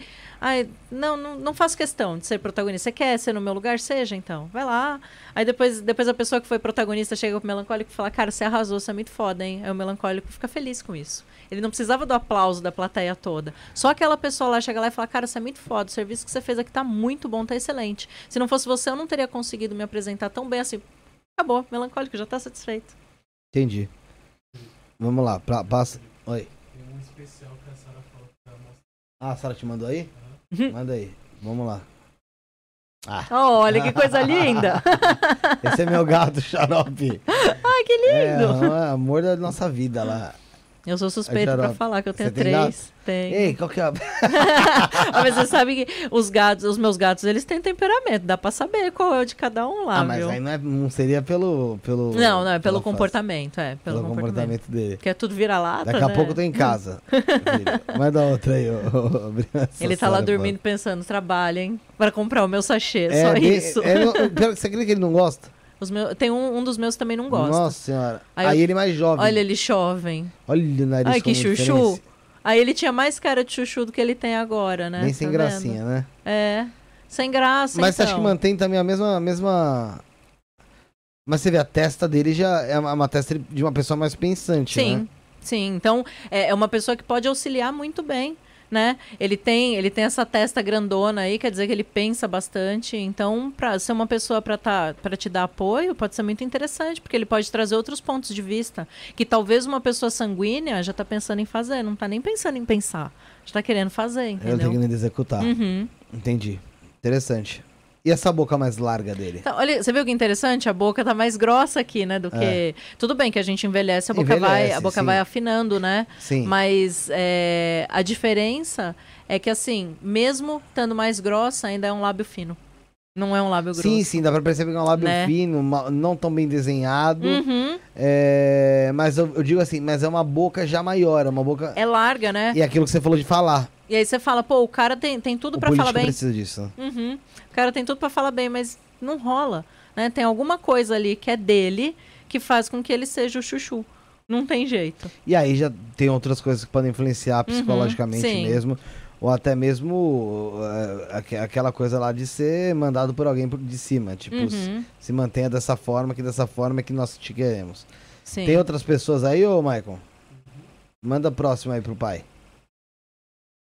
Vamos ver quem é o próximo que tá. Enquanto isso, galera, não esquece, se inscreve no canal, ativa o sino de notificações, tem o nosso canal de cortes também, cortes do Isso na Podcast oficial, tá bom? E não tem também o Instagram da Ana Paula, tá aqui na primeiro primeiro item aqui na descrição. Tem a, deixa eu até ler porque eu acho que é, é, é arroba imagem poder underline e arroba Ana Paula Gaiato Isso mesmo. tá? Arroba imagem e poder underline e também arroba Ana Paula Gaiato. E tem uma novidade aqui no nossa, na nossa descrição, que também tem o nosso WhatsApp. O WhatsApp do Isso na Podcast, você fala diretamente com a produção do programa. E aí você eh, manda sugestões, manda críticas, elogios, ofensas. é, que é o 977647222. 977647222 está na descrição e tem um link para você clicar e ir direto também para falar no WhatsApp da produção aqui do programa. Você quer, quer fechar publicidade, quer, quer, como eu disse, dar alguma sugestão, crítica, elogio, é, mandar talvez alguma coisa interessante, manda através também desse WhatsApp. E nosso e-mail, isso na podcast.gmail.com, que também é e-mail do Pix, para quem quiser ajudar a gente com o programa a manter o projeto. E tem também os grupos de WhatsApp, tá bom, galera? Os grupos de WhatsApp estão aqui na descrição, tem o grupo 1 e o grupo 2. O grupo 2 ó, tem vaga, o grupo 1 eu não tenho certeza, mas o grupo 2 tem vaga, o grupo 1 acho que tá lotado. Clica aí no, aí no chat, entra no link, lá embaixo, isso não é podcast grupo 2, clica lá. Tem também nosso grupo do Telegram e o canal do Telegram para você entrar e tá fazendo parte dessa família maravilhosa. E não esqueça de deixar o like no vídeo de hoje, tá bom? André, daqui a pouco a gente explica novamente o porquê do símbolo do luto de hoje, tá? O símbolo do luto aqui em cima, tá? Desse meu lado. Aqui. Tá aqui. O símbolo de luto tá aqui. Tá bom? É sobre em relação ao avô do Rafael, mas ao fim do programa a gente volta a falar. É, vamos analisar esse cidadão aqui. Não sei se o Bruno voltou. O Bruno tá aí? Bruno tá aí? Não dá pra falar? Tá ruim? É falar do, desse cidadão que eu não, não conheço. Não conheço. Ah, isso aí, tá. Eu também não. Esse aqui é o MC Daniel. Tá muito na mídia e muita gente conhece ele e, e por aí vai. É, tá de boné, atrapalha. Atrapalha. Não sei se tem outra foto desse boné, provavelmente não, que se hum. esse cida- não tem. Não, não existe ele sem boné. Não existe. É, ele, ele nasceu com o boné. É. É, mas pelo que dá pra ver, aproxima mais o rosto dele aí, ô, ô Michael. Menino muito bonito. Pronto. Chegou. Lindo, hein? Chegou nele. O que, que a gente pode falar do temperamento, tirando a máscara social? Quem é MC Daniel no seu temperamento aí pessoal? MC Daniel é uma pessoa que faz muita cagada sem pensar. Porque olha o tamanho do último terço dele. Olha a distância que a gente tem do nariz até o final do queixo. Sim, sim. Faz sim, muita sim, sim. coisa sem pensar. Provavelmente, eu acredito que ele deva ter o temperamento sanguíneo. Eu acho, não sei, me parece que aqui, ó, dá uma saidinha, sabe, no, no formato do rosto dele, então já, já desovaliza, assim, Sim. por assim dizer. Não fica tão oval, já fica uma coisa mais losangular. Losango é sanguíneo. Aí a gente vai ter linhas diagonais Então são linhas de impulsividade num rosto que tem o um último terço. Então ele com certeza faz muita coisa sem pensar. É, daí, daí, você fala, não, mas o cara ganhou rios de dinheiro, blá, blá, blá. tudo bem. Mas por trás disso, ele mas tem que segurar. Erros que são. Ele tem que segurar muita coisa para não não sair fazendo muita besteira. A gente vê também, ó, os, os olhos, olhos dele, são mais próximos, Os né, olhos dele né? são bem juntinhos. Uhum. Então a gente tem uma pessoa que é mais focada e isso daí pode ter relação com o fato de ter tido sucesso. Sim. Então tem bastante foco, ali tá tá tá concentrado em alguma coisa. Quando a gente tem um olho mais separado, a gente fala de uma pessoa que ela usa mais a parte emocional para perceber as coisas. Nesse caso, não. Nesse caso, é muito mais racional a maneira como ele percebe o mundo. E isso daí pode ajudar a dar uma equilibrada nessa questão de ser impulsivo, porque é o que mais aparece no rosto dele. Entendi. Entendi. A parte aqui do. do... A parte do, do nariz dele pra você diz alguma. Tenho, muda, muda a foto aí, Michael, pra ver se tem alguma outra coisa pra, pra falar. Muda a foto desse cidadão. Que é o MC Daniel. Vamos lá, próxima foto do MC Daniola. Cadê? Mas pode fechar, não tem problema, Michael. Fecha e abre de novo aí. A gente aguarda. Enquanto isso, novamente, galera, não esquece de se inscrever no uh, no Instagram da Ana Paula, arroba Ana Paula Gaiata, arroba imagem poder underline. Ah, é, tem outra foto dele aí que também não, não ajuda muita coisa, né? Não ajuda muito. Mas, Mas dá ó... pra você ver algumas outras. Alguma, dá pra você ver ele de perfil, que é interessante também. Aham. Uhum. E, ó, e mais uma vez, no perfil traz a impulsividade. É, chama muita atenção. É, é, o que eu sempre falo. Quando você olha pro rosto da pessoa e tem alguma coisa te falando oi no rosto dela, é a característica de comportamento. No caso dele, essa, esse último terço, a hora que você olha, você só consegue ver isso no rosto dele, ainda mais que esses dentão branco, assim, aparece muito mais, né?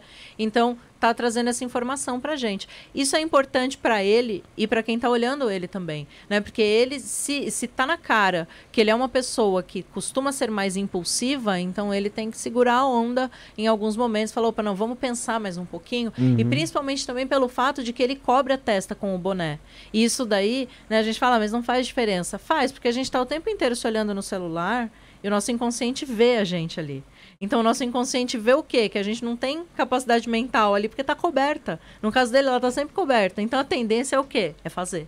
Se deixar claro, meu caso é porque eu tô esperando meu cabelo. Eu vou cortar de cabelo amanhã.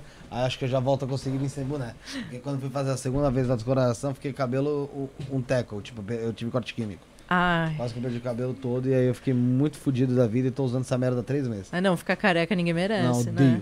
E aí tem uma, aí tem uma terceira foto dele dá para ver um pouco mais da testa do cidadão. Uhum. Né? Mas aí também pode ser que seja com, um corte meio raspado. Esse dente brancão dele é aquele esquema de lente, né? Que o uhum. pessoal põe. Então. e a... aí, porque o dente, ele também fala sobre características do, de, do nosso comportamento. Ah, é? uhum. E aí, quando você faz esse, esse dentão aí de vampiro, não tem muito que, o que analisar, é, né? Sim, sim. Bom, acho que o MC Daniel tá, tá analisado, né? Então tá analisado. Temos uma próxima pessoa, mandar um abraço para Patrícia Alves de Portugal, tá aqui, boa noite, boa noite, Patrícia. Mande, mande sua pergunta, mande suas perguntas, galera. Tá aqui nosso querido Toguro, Toguro. Vamos avaliar o shape do Toguro, Guilherme? Não é? Tubarão te ama? Tá certo, o Bruno tá fazendo ali dancinha do... Tô brincando, Bruno.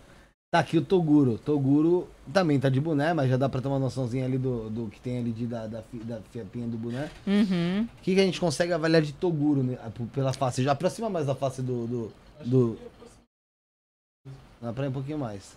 Isso. Tá no máximo. É, Toguro. Joga na tela, Michael. Esse nariz dele tá falando que ele é uma pessoa sociável. Então é uma pessoa. Nariz mais largo aqui embaixo? É, esse nariz mais batatudinho, assim. Sei. Então é uma pessoa que ela, ela consegue lidar com as emoções de uma maneira positiva e consegue interagir com outras pessoas, gosta de interagir com outras pessoas. Olha só que interessante, a parte de baixo do queixo dele é muito reta. Bem reta, É, verdade. então a gente já joga ali, né, nessa parte da ação. Não? Tá. Não, não está harmonizado ainda? Não. Ainda não. Porque é, bem, é um queixo bem harmonizado, assim, é. né? Parece, né? Que procura-se muito. Pode ser ter a ver também em relação ao, ao trabalho de academia e tal, que você seca demais às vezes. Também.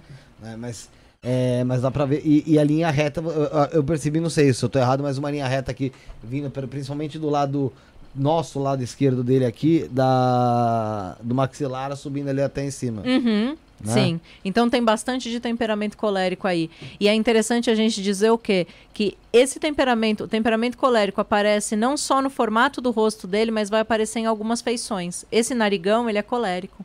Porque o colérico dos temperamentos, ele é o cara da competição. E é o que sempre quer ganhar. Para você ser bom na competição, você tem que respirar muito. Você tem que ter uma capacidade respiratória muito boa. Então, o colérico tende a ser mais narigudo que é o, o, meu nariz ele é colérico, é um nariz grande. O, o, nariz melancólico é pequenininho, aquela coisa delicada. Melancólico meu nariz também, porra, meu nariz tem um porra de um, parece que Ah, o calombo. Uma, uma, montanha aqui, Ah, o meu, eu odeio, odeio isso. essa desgrama. E né? isso, e isso na fisiognomonia, o que que eles falam? O nosso nariz, ele tem a ver com o nosso ego. Então isso daqui dá insegurança. Você fala, cara, você vai botar ainda um calombinho num melancólico, ferrou com a vida da pessoa, hoje né? Hoje deu uma cagadinha, tá ligado? Pro nariz, mas antigamente eu tinha mais, mais coisas. Tem o pessoal pedindo pra analisar a foto deles. Galera, manda duas pessoas, tá? Tem um perfil aí no WhatsApp aí na descrição. Duas pessoas mandam foto de rosto e perfil que eu vou mandar, pedir pra jogar na tela pra ela falar rapidinho da pessoa. Tá na descrição, tá? A Patrícia pediu aqui, pode, pode mandar aí, porque eu vou pedir pra ela Pra ela falar aqui. Aqui tem outra foto do mesmo cidadão que é o Toguro. Olha o queixo dele. Lembra que eu falei do queixo? Uhum. Mas é, fala de teimosia. Quando a gente tem essa, essa ruguinha aqui, ó, que até parece, parece que ele tem uma ruguinha aqui no queixo, entre a boca e o queixo Sim. ali. Isso daí é o, o excesso da teimosia. Uma pessoa extremamente teimosa que gosta de impor as vontades dela. Sim. Então, né, fica, fica putaço se não fizerem do jeito que ele quer. A Sara pediu pra eu mostrar como eu queria que meu nariz fosse. Eu falei pra. Ela tira o sarro, mas eu falava que queria meu nariz fosse assim. Aí fala que é nariz de porco, sabe? Nariz de cheira peido. É. É foda. É, é foda. Tem outra imagem do Toguro aí. Tem outra imagem do Toguro. Mostra aí o, o Michael. Pedi desculpa até pra Ana Paula, mas a dor de dente tá osso. Essa, foto, de... é, essa foto é, é antiga. antiga. Ah, ele tá ah ele tá mais gordo, tá vendo? É, e olha só o queixo, gente, é muito reto. Mesmo com, com gordura, né, no rosto assim, o queixo dele é bem reto. Então tem bastante característica colérica no rosto dele, sim. O olho dele, você considera o quê? Mais separado ou mais junto? Eu acho, eu acho que o olho dele me parece um pouquinho mais separado. Às vezes ele é pode o ser. Olho de cá parece mais separado, de lá parece estar tá muito Tá mais, mais perto, né? Volta a foto anterior, a, a, primeira foto, Michael, rapidinho. Isso, chega mais, aproxima mais aí pra gente tomar noção. Parece que ele tá mais novo nessa foto, né? Que engraçado. Não. É mais separado, eu acho, né? Ou não? Não é mais junto, né? Eu tá acho que é. Meio. É, eu acho que é mais equilibrado. É, é porque, porque o nariz dele. Tá, tá... É porque o nariz dele é tudo. E tá meio torto. Isso que eu ia falar, tá meio torto pra direita dele? É. Pra nossa esquerda. Uhum. É. É. Isso significa o quê? Quando esse, quando esse o olho, esse, o olho ele tem essa, ele é mais equilibrado ali. Então, quando a gente, aí é uma, uma pessoa que ela não, ela não usa tanto a parte emocional para perceber as coisas, então é uma pessoa que se dói tanto por coisas emocionais, mas em alguns momentos vai acessar a parte emocional, sim. Né? Não é aquela pessoa tão focada, mas também não é tão emocional. Em alguns momentos, dependendo de como ele tá, pode ser que ele haja de um jeito ou de outro. É até mais difícil quando é assim, né? Porque a pessoa fica naquela, dependendo de como for. Se é um olho mais separado, é uma pessoa que ela a tendência maior é ela perceber de uma maneira emocional Entendi. as coisas. Novamente, o pessoal que está perguntando aqui sobre o WhatsApp para mandar foto é no 97764 7222. 97764 7222. Você aqui. clicando no link. Não, tá na descrição. Tá na descrição. Você clicando na descrição, tem já um link que você clica, você vai direto pro WhatsApp. Tem o um link, já tá tudo facilitado aí pra você. Você manda sua foto aí pra gente analisar. Essa é a querida Mel Maia. Aí ela gera. É mais nova. É mais nova. Mais nova. Né? É a mais nova. É que eu, com a minha incompetência, eu mandei tudo fora da ordem pro Michael. Não exclui arquivo, não, Michael. Aí ele. Cancelaram aqui, ó, irmão, ó, que aí eu sei que é, é difícil. não desespera, não. Desespera. calma, gente. Calma, pelo amor de Deus. Eu acho que o Michael tá aprendendo. É. Ma... O Michael o quê? Tá aprendendo. A o quê? A José? não, o que isso? Vamos lá. Ele tá aprendendo. Chega mais perto da Mel Maia. Mel Maia, que hoje tá muito conhecida por aí, porque tem várias notícias saindo sobre Namora ela. Por acaso é namorada do. Do Falcão. Do Falcão. Ah, é? é. é. Namorada dele. Olho separado eu já percebi de cara. Uhum. Né? Então ela tende a ter uma, uma visão mais. mais. Eh, deixa eu dizer, mais pé no chão das coisas, é isso? Não, mais emocional. Mais emocional. Isso. Desculpa. Mais emocional. É, mais emocional da situação. Se você quiser ir passar outra foto também pra. É, não, mas não, mas ah, tá. por aí vai nas primeira. Testuda. Uhum. Só que, ó, e olha como a testa é redondinha. Sim, tá vendo como ela faz Sim, o. Faz então, quer dizer o quê? Que apesar dela ter essa capacidade racional alta, ela sempre vai jogar emoção na hora de pensar. Então não é aquela coisa tão racional, tão cartesiana, não. Sempre vai ter uma emoção, sempre vai pensar como que os outros vão se sentir com aquilo, com aquela atitude que ela vai tomar, como que aquilo vai. Ela sempre se importa com os outros. Sim. Com, com os outros vão. Com, de como, como aquela decisão vai impactar nos outros. Sim. É mais ou menos assim, que essa pessoa que tem essa, essa testa mais redonda, ela, ela joga essa parte emocional. Tá, vamos lá. Tem mais próxima tem mais foto? duas fotos dela aí, mano. É nova também. Acho que é eu caguei, né? É porque sei lá. José, manda pro, manda pro Michael, José, o que você mandou. Ó, o olho dela, ele é bem pequeno, né? A gente pode falar que é um olho pequeno, se você olhar para o contexto do rosto todo, né? A gente não pode falar assim, ah, um olho pequeno, grande, não tem como a gente saber. Você tem que olhar o rosto inteiro. Uhum. E o olho dela fica pequenininho ali. Então esse olho menorzinho fala sobre uma pessoa que ela não é tão curiosa das coisas, ela não quer saber de tantas coisas ao mesmo tempo, não. Ela consegue uhum. é, focar muito mais, ela consegue se concentrar muito mais em fazer as coisas separadamente do que ficar curiando muitas coisas ao mesmo tempo. Vamos ver aqui quem mandou aqui. Próxima foto aí, Michael, da Mel aí, pra gente finalizar a Mel. É a foto mais recente, ou não, né? Sei lá. Ela tem cara de criança em todas, né? Então é incrível, né? Parece que. É que nem a Larissa Manoela, tá ligado? Mudar, tem uma que vai mudar. O André falou que mandou foto no WhatsApp, não mandou, mas você mandou no grupo, Foca então. no rosto dela ali. Foca no rosto dela que a gente não consegue olhar pra outra coisa que não seja o corpo, é que nem aquela não. do Toguro. Não, é porque, tem, é porque tem mensagem da Ana ali, o Josiel. Ah, ele mandou o print do dele. Ah, ah, não. É o print, pô. Tem que é que a tela dele lá ao vivo. Não. eu falei, não, daí que eu vou começar é... É. Manda foto, deixa eu falar pra Ana aqui. É, pra, permanece pra as mesmas características, né? Que nem você falou, olho pequeno ali, mesmo ela já tendo uma certa idade, uhum. parece que mantém a mesma fisionomia, né? Sim. Tem algumas coisas que elas permanecem, né? E é muito louco, porque é, vamos dizer, sei lá, que ela passa por algum, alguma coisa ruim, algum acontecimento tal. Quando você for olhar o rosto dela de novo, vai ter alguma informação, ele vai ter alguma mudança que aquilo uhum. causou emocionalmente falando nela. Ó, o pessoal que, for, que mandou a foto, uh, manda a foto no WhatsApp que tá na descrição, tá, gente? Não é no grupo de WhatsApp, não. É no WhatsApp que tá na descrição, para facilitar. Eu já consigo encaminhar pro Michael. É, tem, então a Mel Maia já foi passada aí mais ou menos um pouco do temperamento da, da Mel Maia. Aqui é um pouquinho, a gente vai entrar um pouquinho numa polêmicazinha. A gente tem a Janja, né? Que é Rosângela, é isso o nome dela? É. Rosângela, que é a nossa atual primeira dama, esposa do, do Luiz Inácio Lula da Silva. É, e ela é bem, ela é bem polêmica dentro até mesmo da cúpula do que, que, que compõe o governo do marido dela, né? uhum. né? Alguns amam ela, outros acham ela muito autoritária, acham uhum. que ela quer mandar demais. Volta na foto anterior aí, Michael. Então vamos lá. É de óculos, pô. Vamos lá. Olho pequeno, de novo, né? Então a gente está falando sobre uma pessoa mais focada. Naquela foto anterior, dá para ver bem uma linha reta no maxilar, então tem um maxilar muito forte.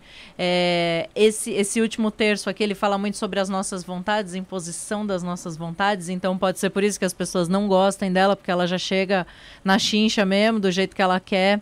É, ela, ela não tem, tem nada de ruga, né, no rosto, assim, é um é, né? ela passou, ali, né? É... Claramente tem um botox na testinha, né? né? Um rosto pleno, assim, de uma pessoa que não tem preocupações na vida, né? porque quando a gente não tem ruga é porque a gente não se é preocupa verdade. na vida, né? Mas aí tem procedimento, claro. É... Nem, ninguém consegue chegar. Quantos anos ela tem? Uns 50 já? Deixa ah, eu ver aqui. Tem mais. É, então ninguém consegue chegar numa idade depois dos, dos 40 sem ruga nenhuma, eu né? Eu com 29 já tô. tá maluco. É, então a gente já tá tudo cansado aqui. É, 56 anos ela tem. É, 56, então. Nem parece, né? Não mesmo. Você vê, você não, você não fala que ela tem Nem mais do que 50, pra né? mim ela tinha uns 40. Uns 45. Eu chutaria 45, é. assim, ainda achando que eu, né, pra não ficar tão perto da minha idade. Falar, não, gente. Né, tem que ser um pouco. Sim. Eu tenho 38, né? Então. Caraca, parece é. mais nova. Ai, obrigada. Pessoa que não tem ruga não se preocupa Ai, na tá vida, tá vendo? Coloca outra foto da Janja aí, Maicon. Você quer acrescentar mais alguma coisa aqui? Não, essa, essa daí o, tá. O olho é separado, né? Sorrindo. É, o olho, é, o olho dela é bem então, separado. Volta a, a próxima, Maicon. Isso talvez mostre um pouco do lado emocional também. É, eu tentei pegar um de perfil. perfil dela. Interessante essa foto pra ver, pra analisar o nariz dela e o queixo também, né? E essa é. foi na posse aí, né? É, Ó, a testa tem um pouquinho do diagonal ali aparecendo. Então, é uma pessoa é, que provavelmente o que ela pensa, ela executa.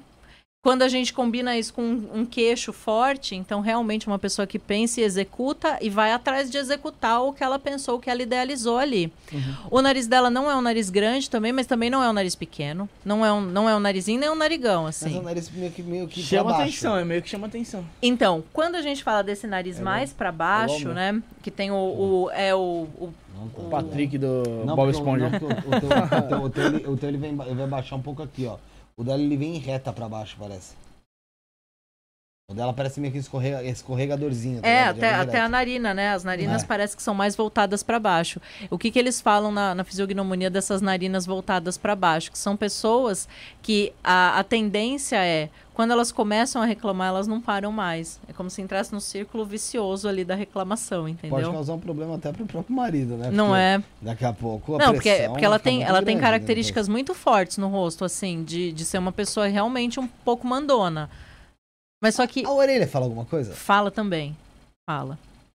A orelha da Janja me chamou atenção, apesar do brinco ali. Porque parece que é bem grande, né? O lóbulo é, dela é, aqui, né? De alienígena. Quando a gente Não fala desse. Mas é, essa parte que, que esqueci o nome, a Sara deve saber que tem pires, tem pouco aqui. Esque... Eu não sei se é. Esse ossinho aí, esse é, eu sei não, é, não é osso, porque é cartilagem. Mas... É, cartilagem. Essa segunda, a segunda asa aqui, né? É, mais é, aparente é, do que a de fora, né? É, a dela parece muito protuberante. A dela é bem. Muito e a de fora nem existe quase, né? É, ela é muito Só quem tem é lutador de jiu-jitsu aí, pô, que vai pra fora assim. Será que ela lutava jiu-jitsu? já viu já quantos lutou jiu-jitsu. tem todo comida a orelha. Essa, essa orelha, assim, fala sobre uma pessoa mais autoritária.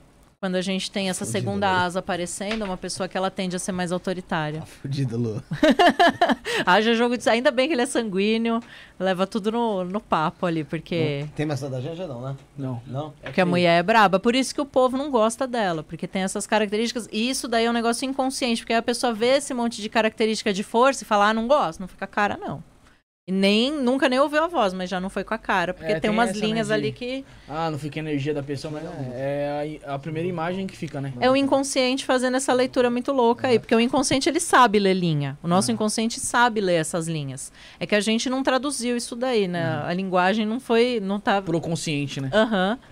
Mas o inconsciente lembra, você vai, ah, não fica a cara da pessoa. Por quê? Você, você chega nos lugares, você já olha assim, você já começa a analisar a pessoa, você. Não, não, não faço tenta. isso, senão a vida senão... vira um inferno. Sério não?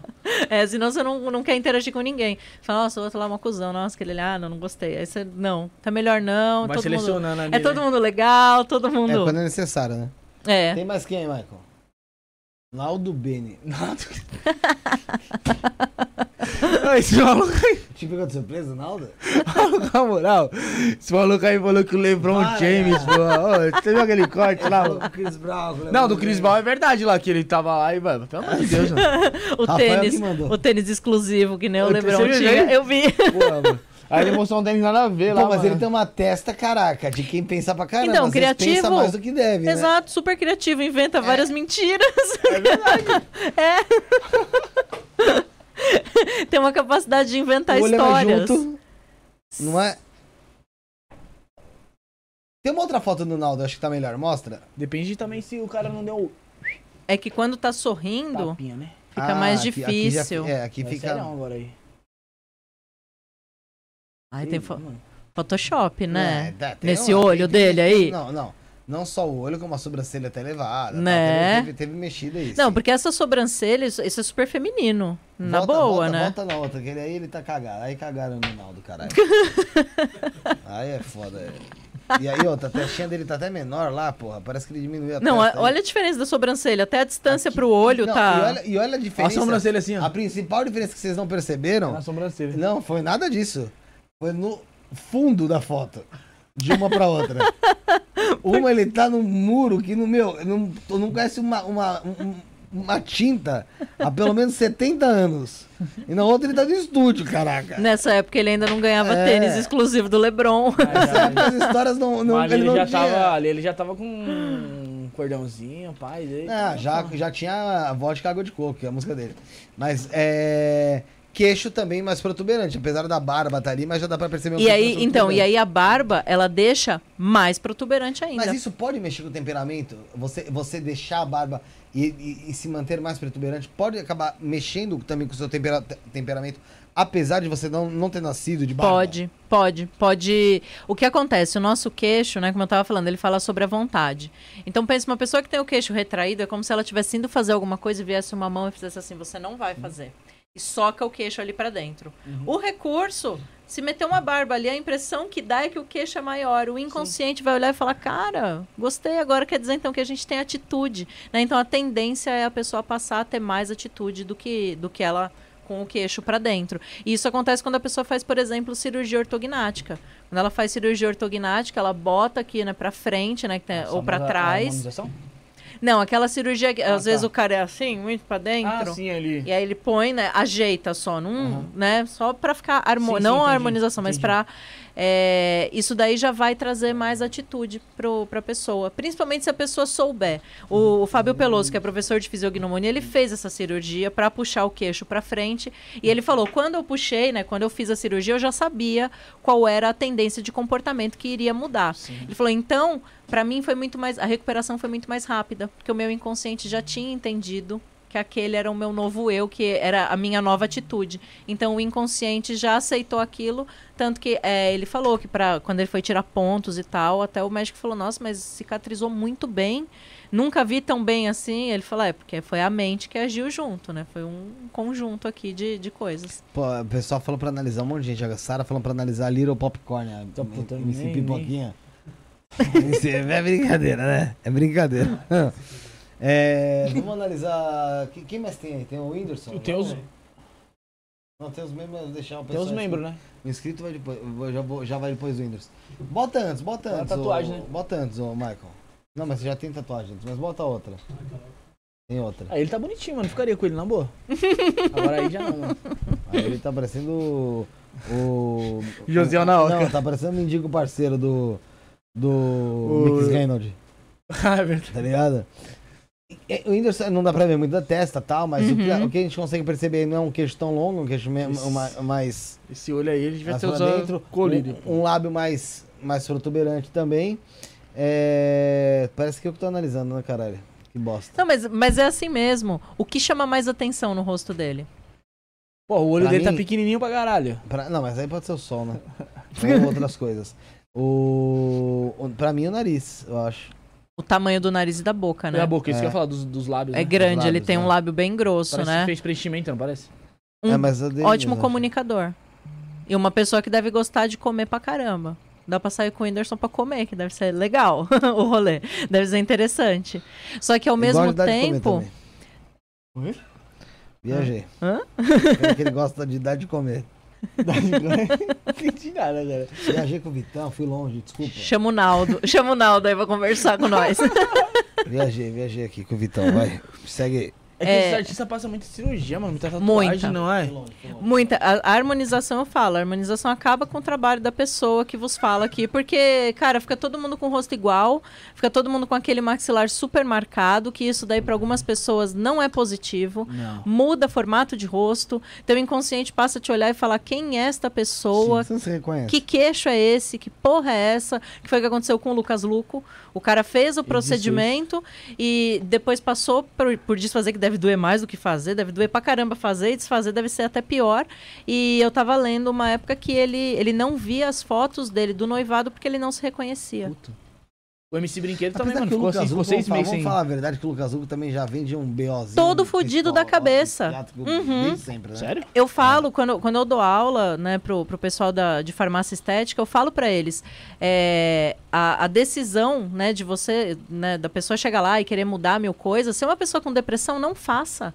Porque a pessoa não tá bem nem com ela mesma. Sim. Como é que você vai alterar alguma coisa no rosto dela? Pode acabar sobrando pra você, tá, né? Exato, você ferra com o inconsciente dela também. Em alguns momentos você dá coragem tá para ela fazer o que ela não teria coragem de fazer. Tá acontecendo, cara?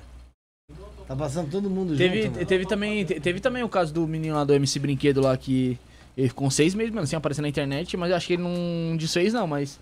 É porque ele postou, os caras começaram a chamar. Mas, mano, ele tava da hora, tá ligado? Os caras começaram a chamar ele de Chad, Chad, Chad, a Chad. Que acho que era o mano lá da novela, lá, sei lá, da Globo lá. Aí ele não É, gostou, mano. Ele ficou em depressão, pô. Quadradão. O... É porque não é Pra você ver é- como é que ele- chato por causa de quadradão, caralho. Ah, tá. Agora o Whindersson, mais, mais pro hoje em dia aqui, né? Uhum. Ele, o nariz dele chama atenção, né? Sim. Bastante. A boca continua igual. O que, que dá pra você analisar do Whindersson já de- nesse perfil, nessa volta de perfil? O interessante aí nesse Do caso, olha como a sobrancelha dele é, é peluda, né? Assim, uma sobrancelha Volume. grossa, é volumosa. Quando a gente fala, a sobrancelha ela tem a ver com a nossa energia, com a energia vital. Então, qual é a quantidade de energia que a gente põe nas coisas para fazer as coisas? Então, uma sobrancelha fina nunca é bom. Eu sempre falo isso. Gente, sobrancelha fina não é bom. Tô sofrendo para deixar a minha engrossar aqui porque não engrossa de novo. Eu sempre tive sobrancelha grossa e aí anos, né, década de 90, anos 2000, acabou com a sobrancelha que era fininha, a moda é agora, né, que eu tenho consciência, não é nem por conta de moda, eu tenho consciência que eu preciso de uma sobrancelha mais grossa, porque isso daqui te dá mais mais ânimo para fazer as coisas. Micropigmentação. Eu já fiz e ficou feio, É? doeu, inchou. Ai, eu, eu sou super melancólico, é super metódico com mexer em coisas do corpo, assim. Modificando. É, nossa, não, eu fiz uma vez, não quero Ah, não, fazer mais. você- eu, eu, nesse ponto aí, se quiser, sei lá, pôr, me pôr um pinto na testa, eu topo. Não, Você- eu. Para, de- para, para, para. que não é Depende, assim, pagando não. quanto? Não? Para que não é bem assim, não, porque a senhora fez a maquiagem super bonita em você e você não quis Vai ficar. tomar no teu cu. Você, essa aquela maquiagem lá de Dia das Bruxas ficou terrível. Eu tava lendo aquilo ontem. Eu Vou até mandar aqui, É. depois eu vou te mostrar. Vou pedir pra ela mandar aqui. É pra cara. analisar, fazer análise da, Não, Da pra, maquiagem. pra mostrar que ele não Nossa, quis. É, então, o Whindersson é, seria mais o que? Melancólico? Eu acho, olha acho a que ele orelha tem. dele aqui, ó. Aquilo lá que a gente falou da Janja, mas olha aqui a orelha dele. Interessante. É, É totalmente é totalmente diferente. Aham. da Janja. É. No caso dele, já não é uma pessoa tão autoritária, é uma pessoa que escuta mais o que os Mais outros passiva. falam. É. Que tem, tem mais, mais características de ouvir os outros do que ela. Ela não, não tanto. Que o diga Luísa Sonza. Bom, é, vamos analisar os nossos, os nossos queridos inscritos. Ó, o José Anoca passou ali. É, Vamos analisar os nossos inscritos aí, ó. Vamos começar por quem? Deixa eu ver. Ele não gostou. era, era de Halloween, pô, canibal. Você acha Ele não isso gostou. engraçado? Meu cabelo tinha acabado de tomar um corte químico aqui. Outro meteu meio azul, parecia me siga brinquedo com uma porra de uma nariz de panda. ah, pro inferno, caramba. Aqui, nosso querido inscrito André Galvão. E é membro do canal, hein? Cheio de barba. Mas não dá pra saber como é teu queixo, né, queridão? Não dá, é, nem o formato do rosto, assim, de perfil. Não, mas tem outra foto dele. Parece Tem outra. gordinho, não parece o queixo dele? A impressão de ser Mas meio coloca outra pra ver também. Aqui. pra Aí fora, eu posso estar falando. Ah, sim, fica melhor. O que a gente pode dizer do André Galvão, nosso inscrito e membro do canal? O André, o André ele, ele tem que tomar cuidado com perder dinheiro, porque esse nariz, assim, com as narinas muito aparentes, Levantada. é quando você consegue enxergar lá dentro, fala que é uma pessoa que ela tem uma tendência muito grande Tipo a perder parapente? dinheiro. Como não? Ah, tipo, ah, tipo um parapente. Aberto né? o nariz, é, você porque, fala. tipo, ele tem uma ponta aqui, mas em cima ele meio que abre e sobe. Ah, tá. É, tipo, é, quando, Aham. quando você consegue Aham. enxergar lá dentro. Sei. É, e aí eles falam que é uma pessoa que ela tem uma tendência maior a perder dinheiro. Não quer dizer assim que vai ficar pobre, não, mas, Aham. meu, é, é- gasta muito fácil. É uma outra coisa, deixa A eu testa. ver aqui. Né? A testa dele tem uma, uma capacidade mental muito boa, então consegue pensar em várias coisas ao mesmo tempo, consegue criar várias coisas. Legal. E é interessante quando a pessoa tá ficando calva, não é o caso dele, né? Mas quando tá ficando calvo, a gente pode até falar que é uma pessoa que ela, ela tem uma grande capacidade criativa, né? Que tem ali as entradinhas, é como se a testa quisesse até aumentar, assim, pra falar, cara, a gente pensa muito, então vamos ficar maior, vamos mostrar pros outros que você pensa pra caramba. Volta, volta no no anterior aí, Michael, também. No anterior dele. Aqui tem a orelha. Mais, Orelha. mais autoritária? Não, a orelha dele ela é mais equilibrada, né? E até quando a É. gente fala aqui da parte do lóbulo, né? Que é esse. Onde vai o brinco, Brinco. ali, é, quando é mais soltinho, assim, são pessoas mais sonhadoras. Né? Então, uma pessoa que tem o lóbulo mais coladinho, é uma pessoa mais racional, assim, ela não, não, não viaja tanto, não idealiza tanto, não sonha tanto. Parte pra próxima, pra próxima dele de novo, Michael, pra ver o negócio. A próxima Volta a foto foto do, dele. O, o olho dele, assim, dá pra você ver que é um olho que ele, ele, ele, ele meio tende a cair no. no- no- Aqui na ponta, na ponta, né? Na ponta Os do olho ele é assim, mais, né? Caí, que vai mais assim. caidinho. Isso tem alguma diferença? Também tem alguma. alguma Aham. algum Quando, sentido? quando a gente tem o olho mais caidinho, uma pessoa que ela tem a tendência maior a ser mais pessimista. A enxergar Uhum. as coisas de um- do lado mais, por um jeito, por um lado mais negativo. Você diria então que ele tem um pouco de melancólico? Um pouquinho. Uhum. E é interessante a gente falar o quê? Olha só, o lado esquerdo dele, né? Ele é todo mais amassado. Provavelmente ele dorme desse lado. Provavelmente ele dorme virado Sim, desse lado. Uhum. Você comentou todo mais amassado. Não... ah, eu não tanquei, André. Me desculpa. Você Mas... dorme muito do lado esquerdo, Andrezinho? Dorme? Ah, Mas, ó, tanto que a ruga, ela forma desse lado e desse lado não. É, o bigode chinês ele não tem, né? Você vê é. uma coisa que não, não, não... Eu não sei a idade dele, né? Lógico, mas... Não, não aparenta tanto. O queixo fica difícil de ver por causa uhum. da barba, mas dá pra ver ali o início dos pelos. Não parece ser um queixo também tão. Não parece ser tão grande, parece, né? Parece um queixo meio pro fora, assim, meio gordinho. Não, não, parece. Acho que volta o perfil, volta de perfil ali, mano. Nossa, a gente tá parecendo tarado nele. Não parece meio inchado. Não, né? É, um pouquinho pra. É. É porque tem o um pelinho aqui, é, né? É, fica... mas ele não parece ser tão extenso. Não. A testa né? parece ser o, o maior é uma, do, é. do rosto dele é a testa. Então, é uma pessoa que quando você vai falar alguma coisa para ele de informação, se você carregar muito de emoção, ele já não vai estar tá ouvindo. Não, ele gosta de informações. Absorve mais, né? É, ele, ele absorve mais informações mais técnicas, assim, mais lógicas. Interessante, legal. Parte para a próxima membro inscrita do canal, nossa querida Patrícia. Patrícia Alves, lá de Portugal. Cada hora ela comenta com o perfil dela aqui, ó.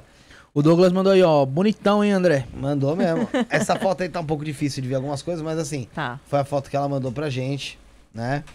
É... Apesar da franja ali, dá pra ver que ela tem uma testa também maior, uhum, né? Parece alta. Parece alta, é, exatamente. A boca, eu não sei, Patrícia, você pode. Ele tem 36 anos, o André, viu? Tá novo, bem, novo, André. Novo, tá, bem, tá bem, tá bem, André. Tá, tá, tá gatão. o... A boca dela, não sei se há preenchimento ou não, mas é uma boca também. Mais é, larga, mais. Inchadinha, né? Carnuda, né? Carnuda, é, carnuda, isso. Boa. Isso tende, tende a ser uma pessoa mais comunicativa, como uhum. você disse, né? E o queixo também é um queixo que também tem uma puxadinha um pouco maior. É. Então é uma pessoa talvez um pouco mais impulsiva, é isso? Sim, aham. Uhum. Isso aí, tá vendo? Mas, só? O, mas o rosto dela, é, o, dá, dá pra notar também que o rosto dela é mais, é, é mais desenhadinho, né? Tipo, vem aqui assim, pá, tem uma bochechinha aqui. Não é que nem o nosso, tudo uma coisa ligada à outra, tá ligado? Não é, mano? É, dividido, né? Tá dizendo? A gente. A, a, é, a gente, já, já... Tem outra foto dela, tem outra foto dela. Tem uma... Eu mandei, te mandei. Mandou, mandou? Deixa eu ver aqui. Vou chegar em você agora essa foto. Bom, pode não precisa me xingar, não. É, porque tá olhando nessa foto dá a impressão de que a, a, a, linha aqui é uma linha curva, né? Uhum. Mas é, eu não então, sei. Não faz um desenho. É, então, às vezes pode ser por causa na... da posição do rosto dela, né? Que ela tá ali, né, pra tirar a foto. Uhum. Ah, tem uma outra foto dela aqui, fora essa daí, Michael, que ela falou que ela tem boca fora, que tem, tem escrita na testa. Mas assim, é, te mandei agora, Michael, já salva. Essa aí é outra foto da Patrícia também. O que, que a, gente, a gente consegue observar aí mais? Lógico, tem o queixo, a gente já tinha falado, a boca dela realmente é uma boca mais carnuda. Uhum. E tem aí, uhum. dá pra você observar bem o nariz e a parte da sobrancelha, né? Sim. E a uhum. testa, que realmente, como a gente já tinha falado, que é uma testa de mais, uma pessoa mais pensante mesmo, né? Sim. E, e o que dá pra gente ver também, que é uma pessoa comunicativa, porque isso daí não só tá na boca dela, mas também o cabelo dela, esse, esse, esse cabelo mais, é, com, mais recortado, mais repicado, assim, tem mais movimento. Então, uma pessoa que ela se, ela se comunica melhor, ela é mais extrovertida, me parece. É, a sobrancelha dela, a gente tem uma sobrancelha que ela tende um pouquinho ali ao temperamento melancólico, porque ela é um pouquinho arredondada. Então, uhum. quando a gente fala sobre sobrancelha, a gente está falando sobre energia vital. E se ela tem um formato que tende ao melancólico, então, apesar dela colocar energia nas coisas, é uma energia muito suave. É aquela coisa assim, é, não é incisivo, não é com aquela força, não, é aquela energia melancólica. Então é aquela energia calma, aquela energia delicada de colocar para fazer as coisas na vida. É, com relação à sobrancelha, ao que me parece, aqui no final ela é bem, ela é mais rala do que ali no começo, uhum. né? Sim, e isso, e isso daí é uma das coisas que, que até na, na fisiognomonia eles falam que não é bom, por quê? Quando você tem uma sobrancelha mais grossa no início, né? Então quer dizer que você tem a capacidade de iniciar algum projeto. Você está com toda a energia ali, com todo o fôlego. E aí você vai no projeto, de repente acaba, acabou o pelo, acabou a energia, acabou a força, e aí a pessoa não consegue terminar o que ela começou. Por isso que eu sempre falo pro pessoal que me segue, gente, quer mexer na sobrancelha, fazer rena, micropigmentação, faça. É a melhor coisa que vocês podem fazer, Muito porque vai te dar mais tá gás. falando com a quiromancia. Já ouviu falar da quiromancia? Já ouvi falar, mas não O pessoal fala, pra quem até, pra, depende de como for a tua linha da mão, a linha da prosperidade e tal, até pra você às vezes tatuar. A linha Olha. da mão, até é, pra você puxar isso pra você. É engraçado, né, cara? Que coisa. É, porque é você. interessante, porque por mais que não tenha nenhuma ligação espiritual, mas, cara, o que você puxar uma linha de mão, ou você ia- teoricamente vai te ajudar. É. Uma- Eu, Né? eu acho que é uma- existe uma combinação de coisas, assim. né? Tem a questão do inconsciente que vai ver aquilo ali e tem o efeito placebo, né? Placebo, acho que Tem eu o nosso cérebro falando, cara, isso daqui dá muito vou resultado. fazer porque vai dar. É. Então Tem- acho que é uma combinação de fatores. Tem outra foto dela aí, ô Michael, que da, da Patrícia que ela mandou, é que tem uma escrita na frente, mas dá pra ver ela de, per- de frente assim, ó. Ó, ali se confirma a parte da testa, Uhum. né? E a boca mesmo, que é o que a gente já falado, e o queixo. Confirmou mesmo nas outras fotos, é o que a gente identificava, então. Ela É falou uma que a pe- boca, é do é- pai, a boca é do pai dela mesmo. Falou que não é nada de Então vamos lá, vamos ver se eu entendi. Vamos ver se eu tô. Vamos lá, se vamos uma lá. aula inicial eu entendi bem. Olhando aqui a Patrícia, é uma pessoa mais pensante, que absorve mais informação, é, tem a tendência de começar projetos ali, mas perder um pouco de fôlego quando ele, ele tá engrenando ali, começar ou começa a engrenar. Pelos olhos ali é, sepa- mais separados, ela tende a ser uma pessoa mais é, emocional, é isso? Uhum. Uma pessoa mais emocional, é mais comunicativa por conta da boca, mas também existe a parte da- de ser um pouco mais impulsiva pelo queixo. Sim, É isso, isso? aí. Aham. Já era, gente. Tchau, aconteceu? Você deu curso na hora obrigada. que eu tava? Oi? Você deu curso na hora que eu tava fora? Você viu? É, fui, é, filha, Fiquei quanto tempo? Quantos dias fora? três dias e meio, mano. É, não tem fora mais ninguém, né? Não. Deixa eu fazer outra pergunta pra você, então. Vamos, vamos lá. Pode tirar, bota o nosso logo aí. É... Ah, deixa eu... Uma pergunta antes, pode Faz, falar? faz, faz, A, a mudança na cor de cabelo também influencia alguma coisa ou não? Ah, ela falou assim. Ah, falou? Ah, então. Influencia. Fala que você tava fora. Era a pergunta. Era pra você tinha ido. É, o que eu ia te fazer, a, a- uma pergunta é o seguinte. Que era até a pergunta, uma pergunta do Bruno mesmo aqui, que você fala sobre harmonização. Boa harmonização, irmão. Fala aí. Ah, não, o quanto que isso, o quanto que isso muda, não, não, não só, a- na sua leitura, você ali na, na tua análise, você já falou que Atrapalha. atrapalha. Mas o que muda na minha vida, tipo, você falou que eu sou um cara, que era mesmo, que era? Colérico? Colérico. Com fleumático. Se eu mudar, deixar o meu rosto mais quadradinho, pá, fazer aqueles procedimentos.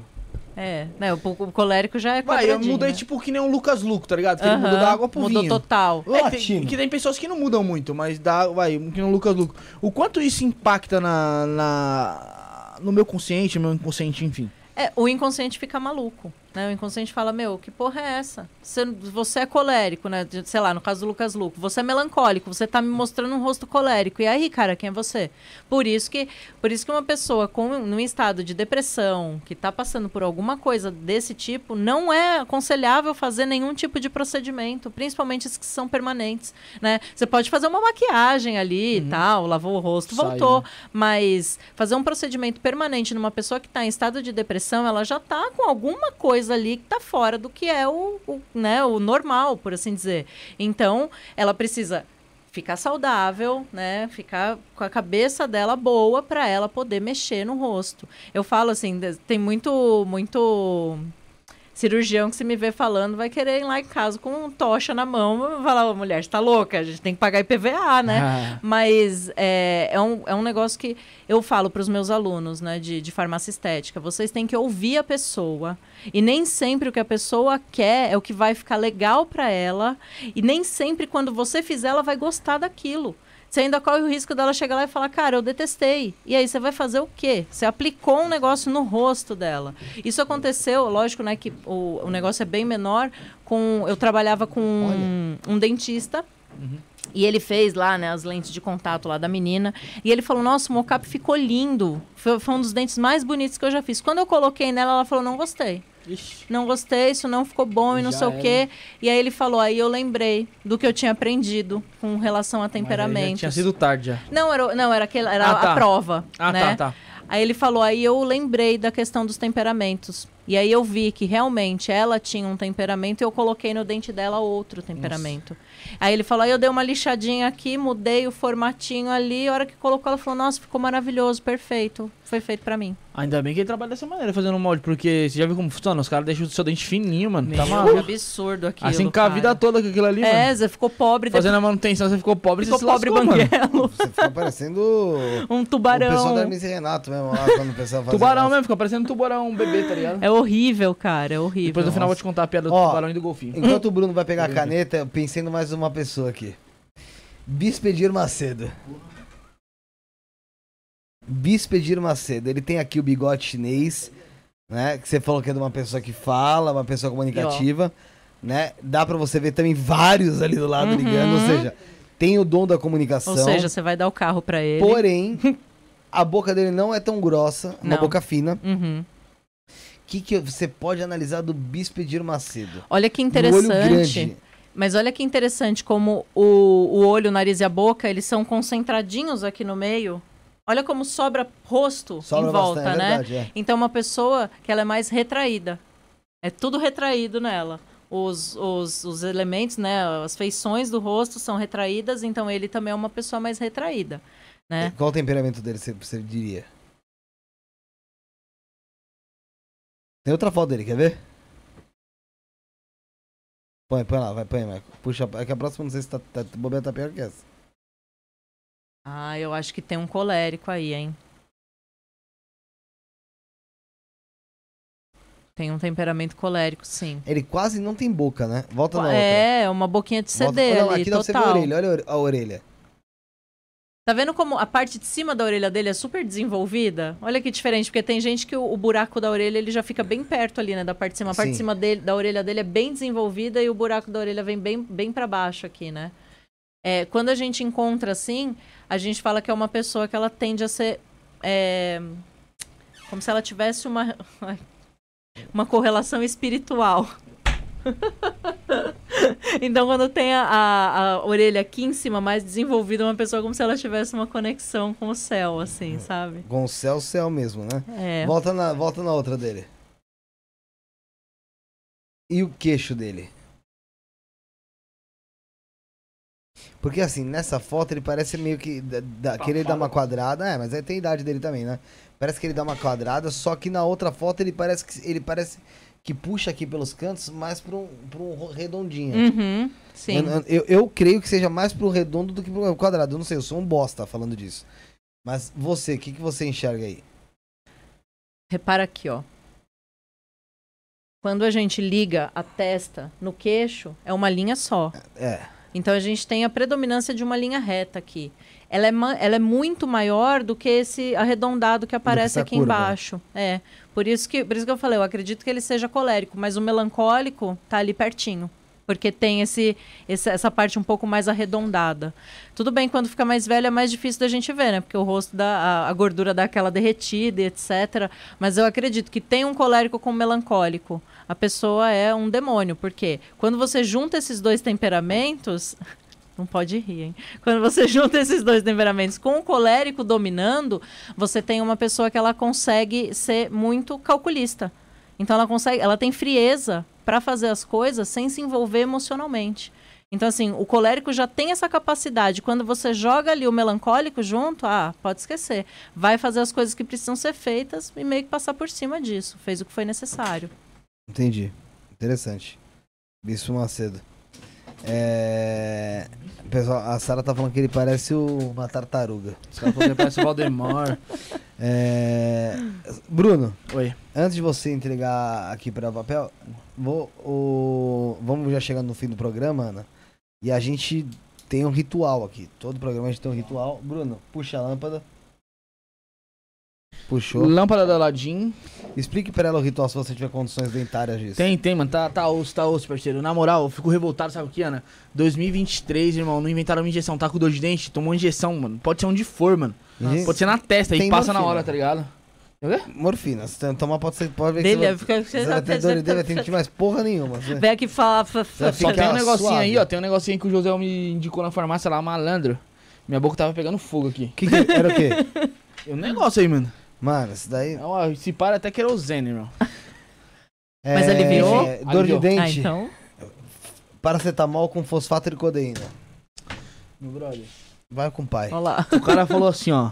tomou uma cada 12 horas, tá ligado? Aham. Tomei 5 horas da tarde, eu tomei 3. Parece, parece eu com o Aí eu tomei mais 3 de pirona. Parece eu com o Rivotril. Tomei. Sobe a legenda, porque homens vivem menos. Tomei. Não, ó, se liga, tomei, sem, sem tomar mais do tempo. Tomei 3 inimizolida, 3 de pirona. Tomei Novalgina do José lá fora. Tomei o antibiótico que você me deu, a moxilina. Tomei a gota de algum negócio aí que você me deu também. 28 gotas. Mais outras coisas que eu fiz lá. E tomei mais lisador e mais o líquido que o José me deu. Então, irmão, na moral. O fígado tá assim, cara, Não, o fígado era melhor se eu boa. tivesse O tomado ruim- uma cerveja. Não, aí na hora que o, eu- é Na hora que eu tomei lá na última, na hora que eu tomei o último remédio lá embaixo, eu falei pro José, José, ó, será que não tem nenhum problema tomar tanto de remédio no intervalo de menos Ah, 3 basta horas? te dar uma diarreia, sei lá. Aí ele falou assim, ó, mano, sei lá, mano, quando eu tô mal assim, eu tomo tudo, mano, que vem na minha frente. Bruno, vai, vai, vai, no, vai no pai, vai no pai que é tranquilo, vai no pai que é tranquilo. É, Ana, desculpa aí, Uhum. é, tomar seu tempo aí com essas brincas palhaçadas. Imagina. Mas vamos lá, ritual. Hashtag do programa, você vai escrever aqui, hashtag 285, que foi o teu. Hashtag 285. Aí, coloca a data de hoje lá pra mim também, que é 11 do 1. 11 do 1.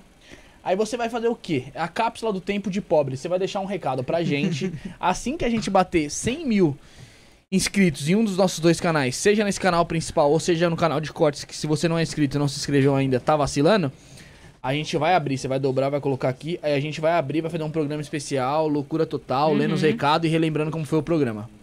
Tá. e Eu, deixa eu- um recado pro futuro aí, uma mensagem, o que vir no teu coração e deixa tua assinaturazinha. Não precisa ter tão grande porque o post-it não permite, né? Que Quando a gente tinha um caderno, tinha uns convidados que escreveram uma bíblia lá. Não era, Felipe? Tá desligado, mano. O pessoal tá você vai morrer, Bruno. Ah, é o Douglas. Se eu morrer, Douglas, você vem fazer respiração boca a boca em mim, meu brother. Mas aí se você morrer, não adianta a respiração boca a boca, né? É verdade, né? Galera, Spotify tá lá como. é, você procura isso, na podcast no Spotify pra você ouvir nossos programas por completo. Tem também o canal de cortes, cortes do Estona Podcast. Fala, Bruno. Kawaii, TikTok, Twitter, é, Spotify, Instagram. Instagram, tudo, arroba isso é podcast, você acha. E muito importante você se inscrever também. O Bruno vai colocar o link aí na descrição no, no canal de cortes, cortes do Isto na Podcast oficial. Bruno, joga um vídeo aí, cortes do Isto na Podcast oficial. Você se inscreve lá, se inscreve, pelo amor de Deus, pra gente bater os 100 mil. Não, mas não tá como escrito como oficial, só tá corte do isso não é podcast, né? Tá- não tá como oficial? Tá, Não, tá pô. sim. Quem nomeou fui eu. É... Quem colocou o nome lá fui eu, caralho. Não sei, Tá, mano, com nem o sei. Cortes do Isto na Podcast oficial. Tudo sabendo bem que faz nada. quase dois anos que a gente tá fazendo o programa. E só agora você se ligou que tem oficial no nome. Mas não tem problema não, Bruno. Não, vai- não tem problema não. É, tem também os nossos grupos de WhatsApp. Tem o WhatsApp do programa pra você entrar em contato, mandar sugestão, crítica, elogio. Tá aí também na descrição. Tem link direto pra isso. Tá? Ó, o Bruno mandou aí. Já tem corte bom, hein, Bruno? Tem corte Tem. de espiritualidade aí, hein? Esse você quis a todo custo. Esse eu quis, quis trazer. Quem é o Exu Maioral da Kimbanda? É, Baba Mário Filho tá aí na- no chat pra você clicar lá, deixa o seu like também ah, e se inscreve no canal. Não esqueça de se inscrever aqui no nosso canal, deixar o seu like também, é, que é muito importante. Se você não deixou o like, dá o like já agora. E, Bruno, suas considerações finais. Opa, muito obrigado. Primeiramente, Ana Paula, que bateu um papo com a gente aí, super gente boa, simpática, muito comunicativa, parabéns. Continue, continue com o seu trabalho aí, que você vai muito longe aí, Ana Paula. Te esperamos outras vezes aqui também. Nada melancólica. Agradecer, é, agradecer a todo mundo aí também do chat aí que acompanhou a gente, sempre acompanha. Sempre. E é isso, estamos de volta amanhã aí. Ana, suas considerações finais, muito obrigado pela sua participação. Eu quero agradecer vocês pela recepção. Adorei estar aqui. Olha que legal. É, o convite, se quiser fazer de novo, nós está de volta. Bora, bora, com certeza. Adoro. outras Sou uma melancólica que gosta de falar em público, né? Só não me pergunte como eu estou me sentindo, hein? Pode ter certeza que o Felipe vai marcar você com outra pessoa, vai fazer um negocinho com. Analisa aqui, faz ali, vamos ver o que dá. É Só, só não se per... Foi o que ela falou, só não ela, você tava fora, ela falou, só não pergunte como eu tô me sentindo. Eu falei, pô, o Bruno acabou de falar que eu sou incisivo. Você fala isso, é a pergunta que eu vou fazer. Ai, vou Brincadeira. embora. É, Pô, é, é, esse- esse- é que nem esse corte do Exu maioral aqui. O maluco falando, não, não posso falar, o Felipe. O maluco falava, e o Exu Maioral, hein? Até na hora que Alguma coisa saiu. Bom, é... a Patrícia falou que vai vir no Brasil só pra vir aqui ao podcast aos bastidores. Patrícia, fica tranquila que vai ter muita novidade esse ano. Eu vou fazer uma reunião com o pessoal. Vai ter novidade de, de participante, ou de membro do canal membro do canal tá participando aqui conosco da mesa, vai ter plateia, vai ter coisa para 100 mil inscritos. Vai ter palmas na plateia? Vai ter de tudo, vai ter de tudo, vai ter de tudo. vai estar tá, tá maravilhoso. É, Bruno, obrigado por estar aqui comigo hoje. Obrigado, Valeu. Maicão, Josiel, Serena My Love, Larissa, Sônia, companhia de casa. É, você, Ana, muito obrigado por todas as informações que você trouxe hoje. Foi muito legal ver essa análise, aprender com você. Com certeza eu vou começar a olhar um pouco mais Viu? as pessoas agora de uma maneira diferente antes de, de eu, antes de eu, de eu dialogar, antes de eu interagir com elas. Foi de muita valia. Parabéns pelo seu trabalho. Quem quiser, quem quiser seguir a Ana, arroba Ana Paula Gaiato no Instagram ou arroba imagem e poder underline. Isso aí. Lá no Instagram. Tá, tá, tá aqui na descrição, por sinal. Só você clicar na descrição, você tem acesso a isso. É, para finalizar, novamente queria mandar os, os nossos pêsames à família do Rafael. A gente sabe como foi doído e como tá sendo doído para ele. A gente tá vivenciando essa dor de próximo, próximo dele conversando com ele sempre. É... E a gente sabe que você fez tudo que você podia pelo seu avô. É bom falar isso em público. Eu tô falando isso aqui é, para todos os nossos inscritos. A gente cansou de ter problema de discutir aqui na mesa, mas uma coisa é uma coisa, outra coisa é outra coisa. A amizade que a gente tem é, é, é além do programa, você sabe disso. E, e eu sei do medo que você tinha desse dia, como você sabe do medo que eu tenho do meu dia né? Então, é, força. A gente está aqui para te dar essa força, para te ajudar, para estar tá do teu lado. É, e para fechar o programa de hoje, falar que esse programa foi em homenagem ao senhor Jaime Lima, Jaime José de Lima, é, vô do Rafael. Fomos.